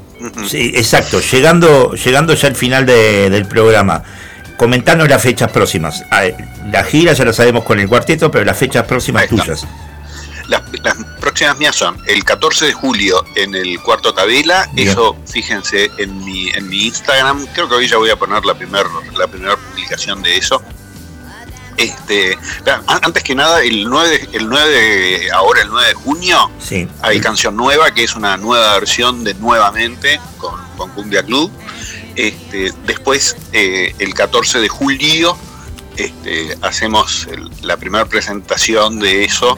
Si bien es una canción que ya la veníamos tocando antes con, con otro tabela, Sí. eh, pero el arreglo nuevo que se hizo es muy, eh, muy particular. Yo creo que va a ser muy sorprendente para todos. El 14 de julio es eso, en, el- en el cuarto tabela. En mi Instagram van a encontrar la información de, del encuentro secreto, este, del baile secreto, Sí. este, porque cada vez, cada vez se hace más imposible no mover las patas. Ajá. Este, y repetimos eso en Buenos Aires el 11 de agosto en, en Lucil, que es un boliche de Palermo muy, muy, muy lindo. Este, que, que ya se están vendiendo las entradas y eso. Este, y que viene muy bien, viene creciendo mucho el, el- el proyecto. Yo, yo me sorprendí cuando el- en el lugar que toqué en Bogotá, en mayo, el 3 de mayo fue cuando terminamos la gira del cuarteto. Este, yo la, el- la, la- la promotora que organizó eso, yo le decía, ah, no sé, me parece que es un poquito grande el lugar, este, me daba miedo, este, y, y estaba lleno de gente y Qué la bueno. gente estaba como loca. Qué bueno. Fue buenísimo realmente. Bueno, Así que Santiago, bueno, esas son las, las- las cosas. agradecerte y la vamos a seguir difundiendo. Agradecerte que hayas estado una vez más acá en la conspiración de los porteros. Y bueno, este, en cualquier momento nos estamos, estamos hablando nuevamente. Dale, perfecto. Bueno, nuevamente. Hasta luego. Buen fin de semana. Chao, chao. Igualmente. Chao. Y bueno, pasó Santiago Tabela por los micrófonos del aguantadero, acá en la conspiración de los porteros, y nos vamos, No, vamos. nos vamos, nos vamos. vos, yo sigo de largo acá. Sí, te, te dejo, te dejo el último titular. Dale, a ver. Más de 56 millones de personas pasan hambre en Latinoamérica. Nada, nada, nada, casi nada. Capaz que el próximo programa lo, lo vamos a manejar por esos lados y profundizamos. Buen fin de semana a toda la comunidad del aguantadero y a toda la comunidad del- de la conspiración de los porteros. Y, y bueno, buena vibra. Exactamente. Que nunca nos falte la buena vibra. El Radio El Aguantadero en estos 13 años, haciendo radio por y para nuestra cultura.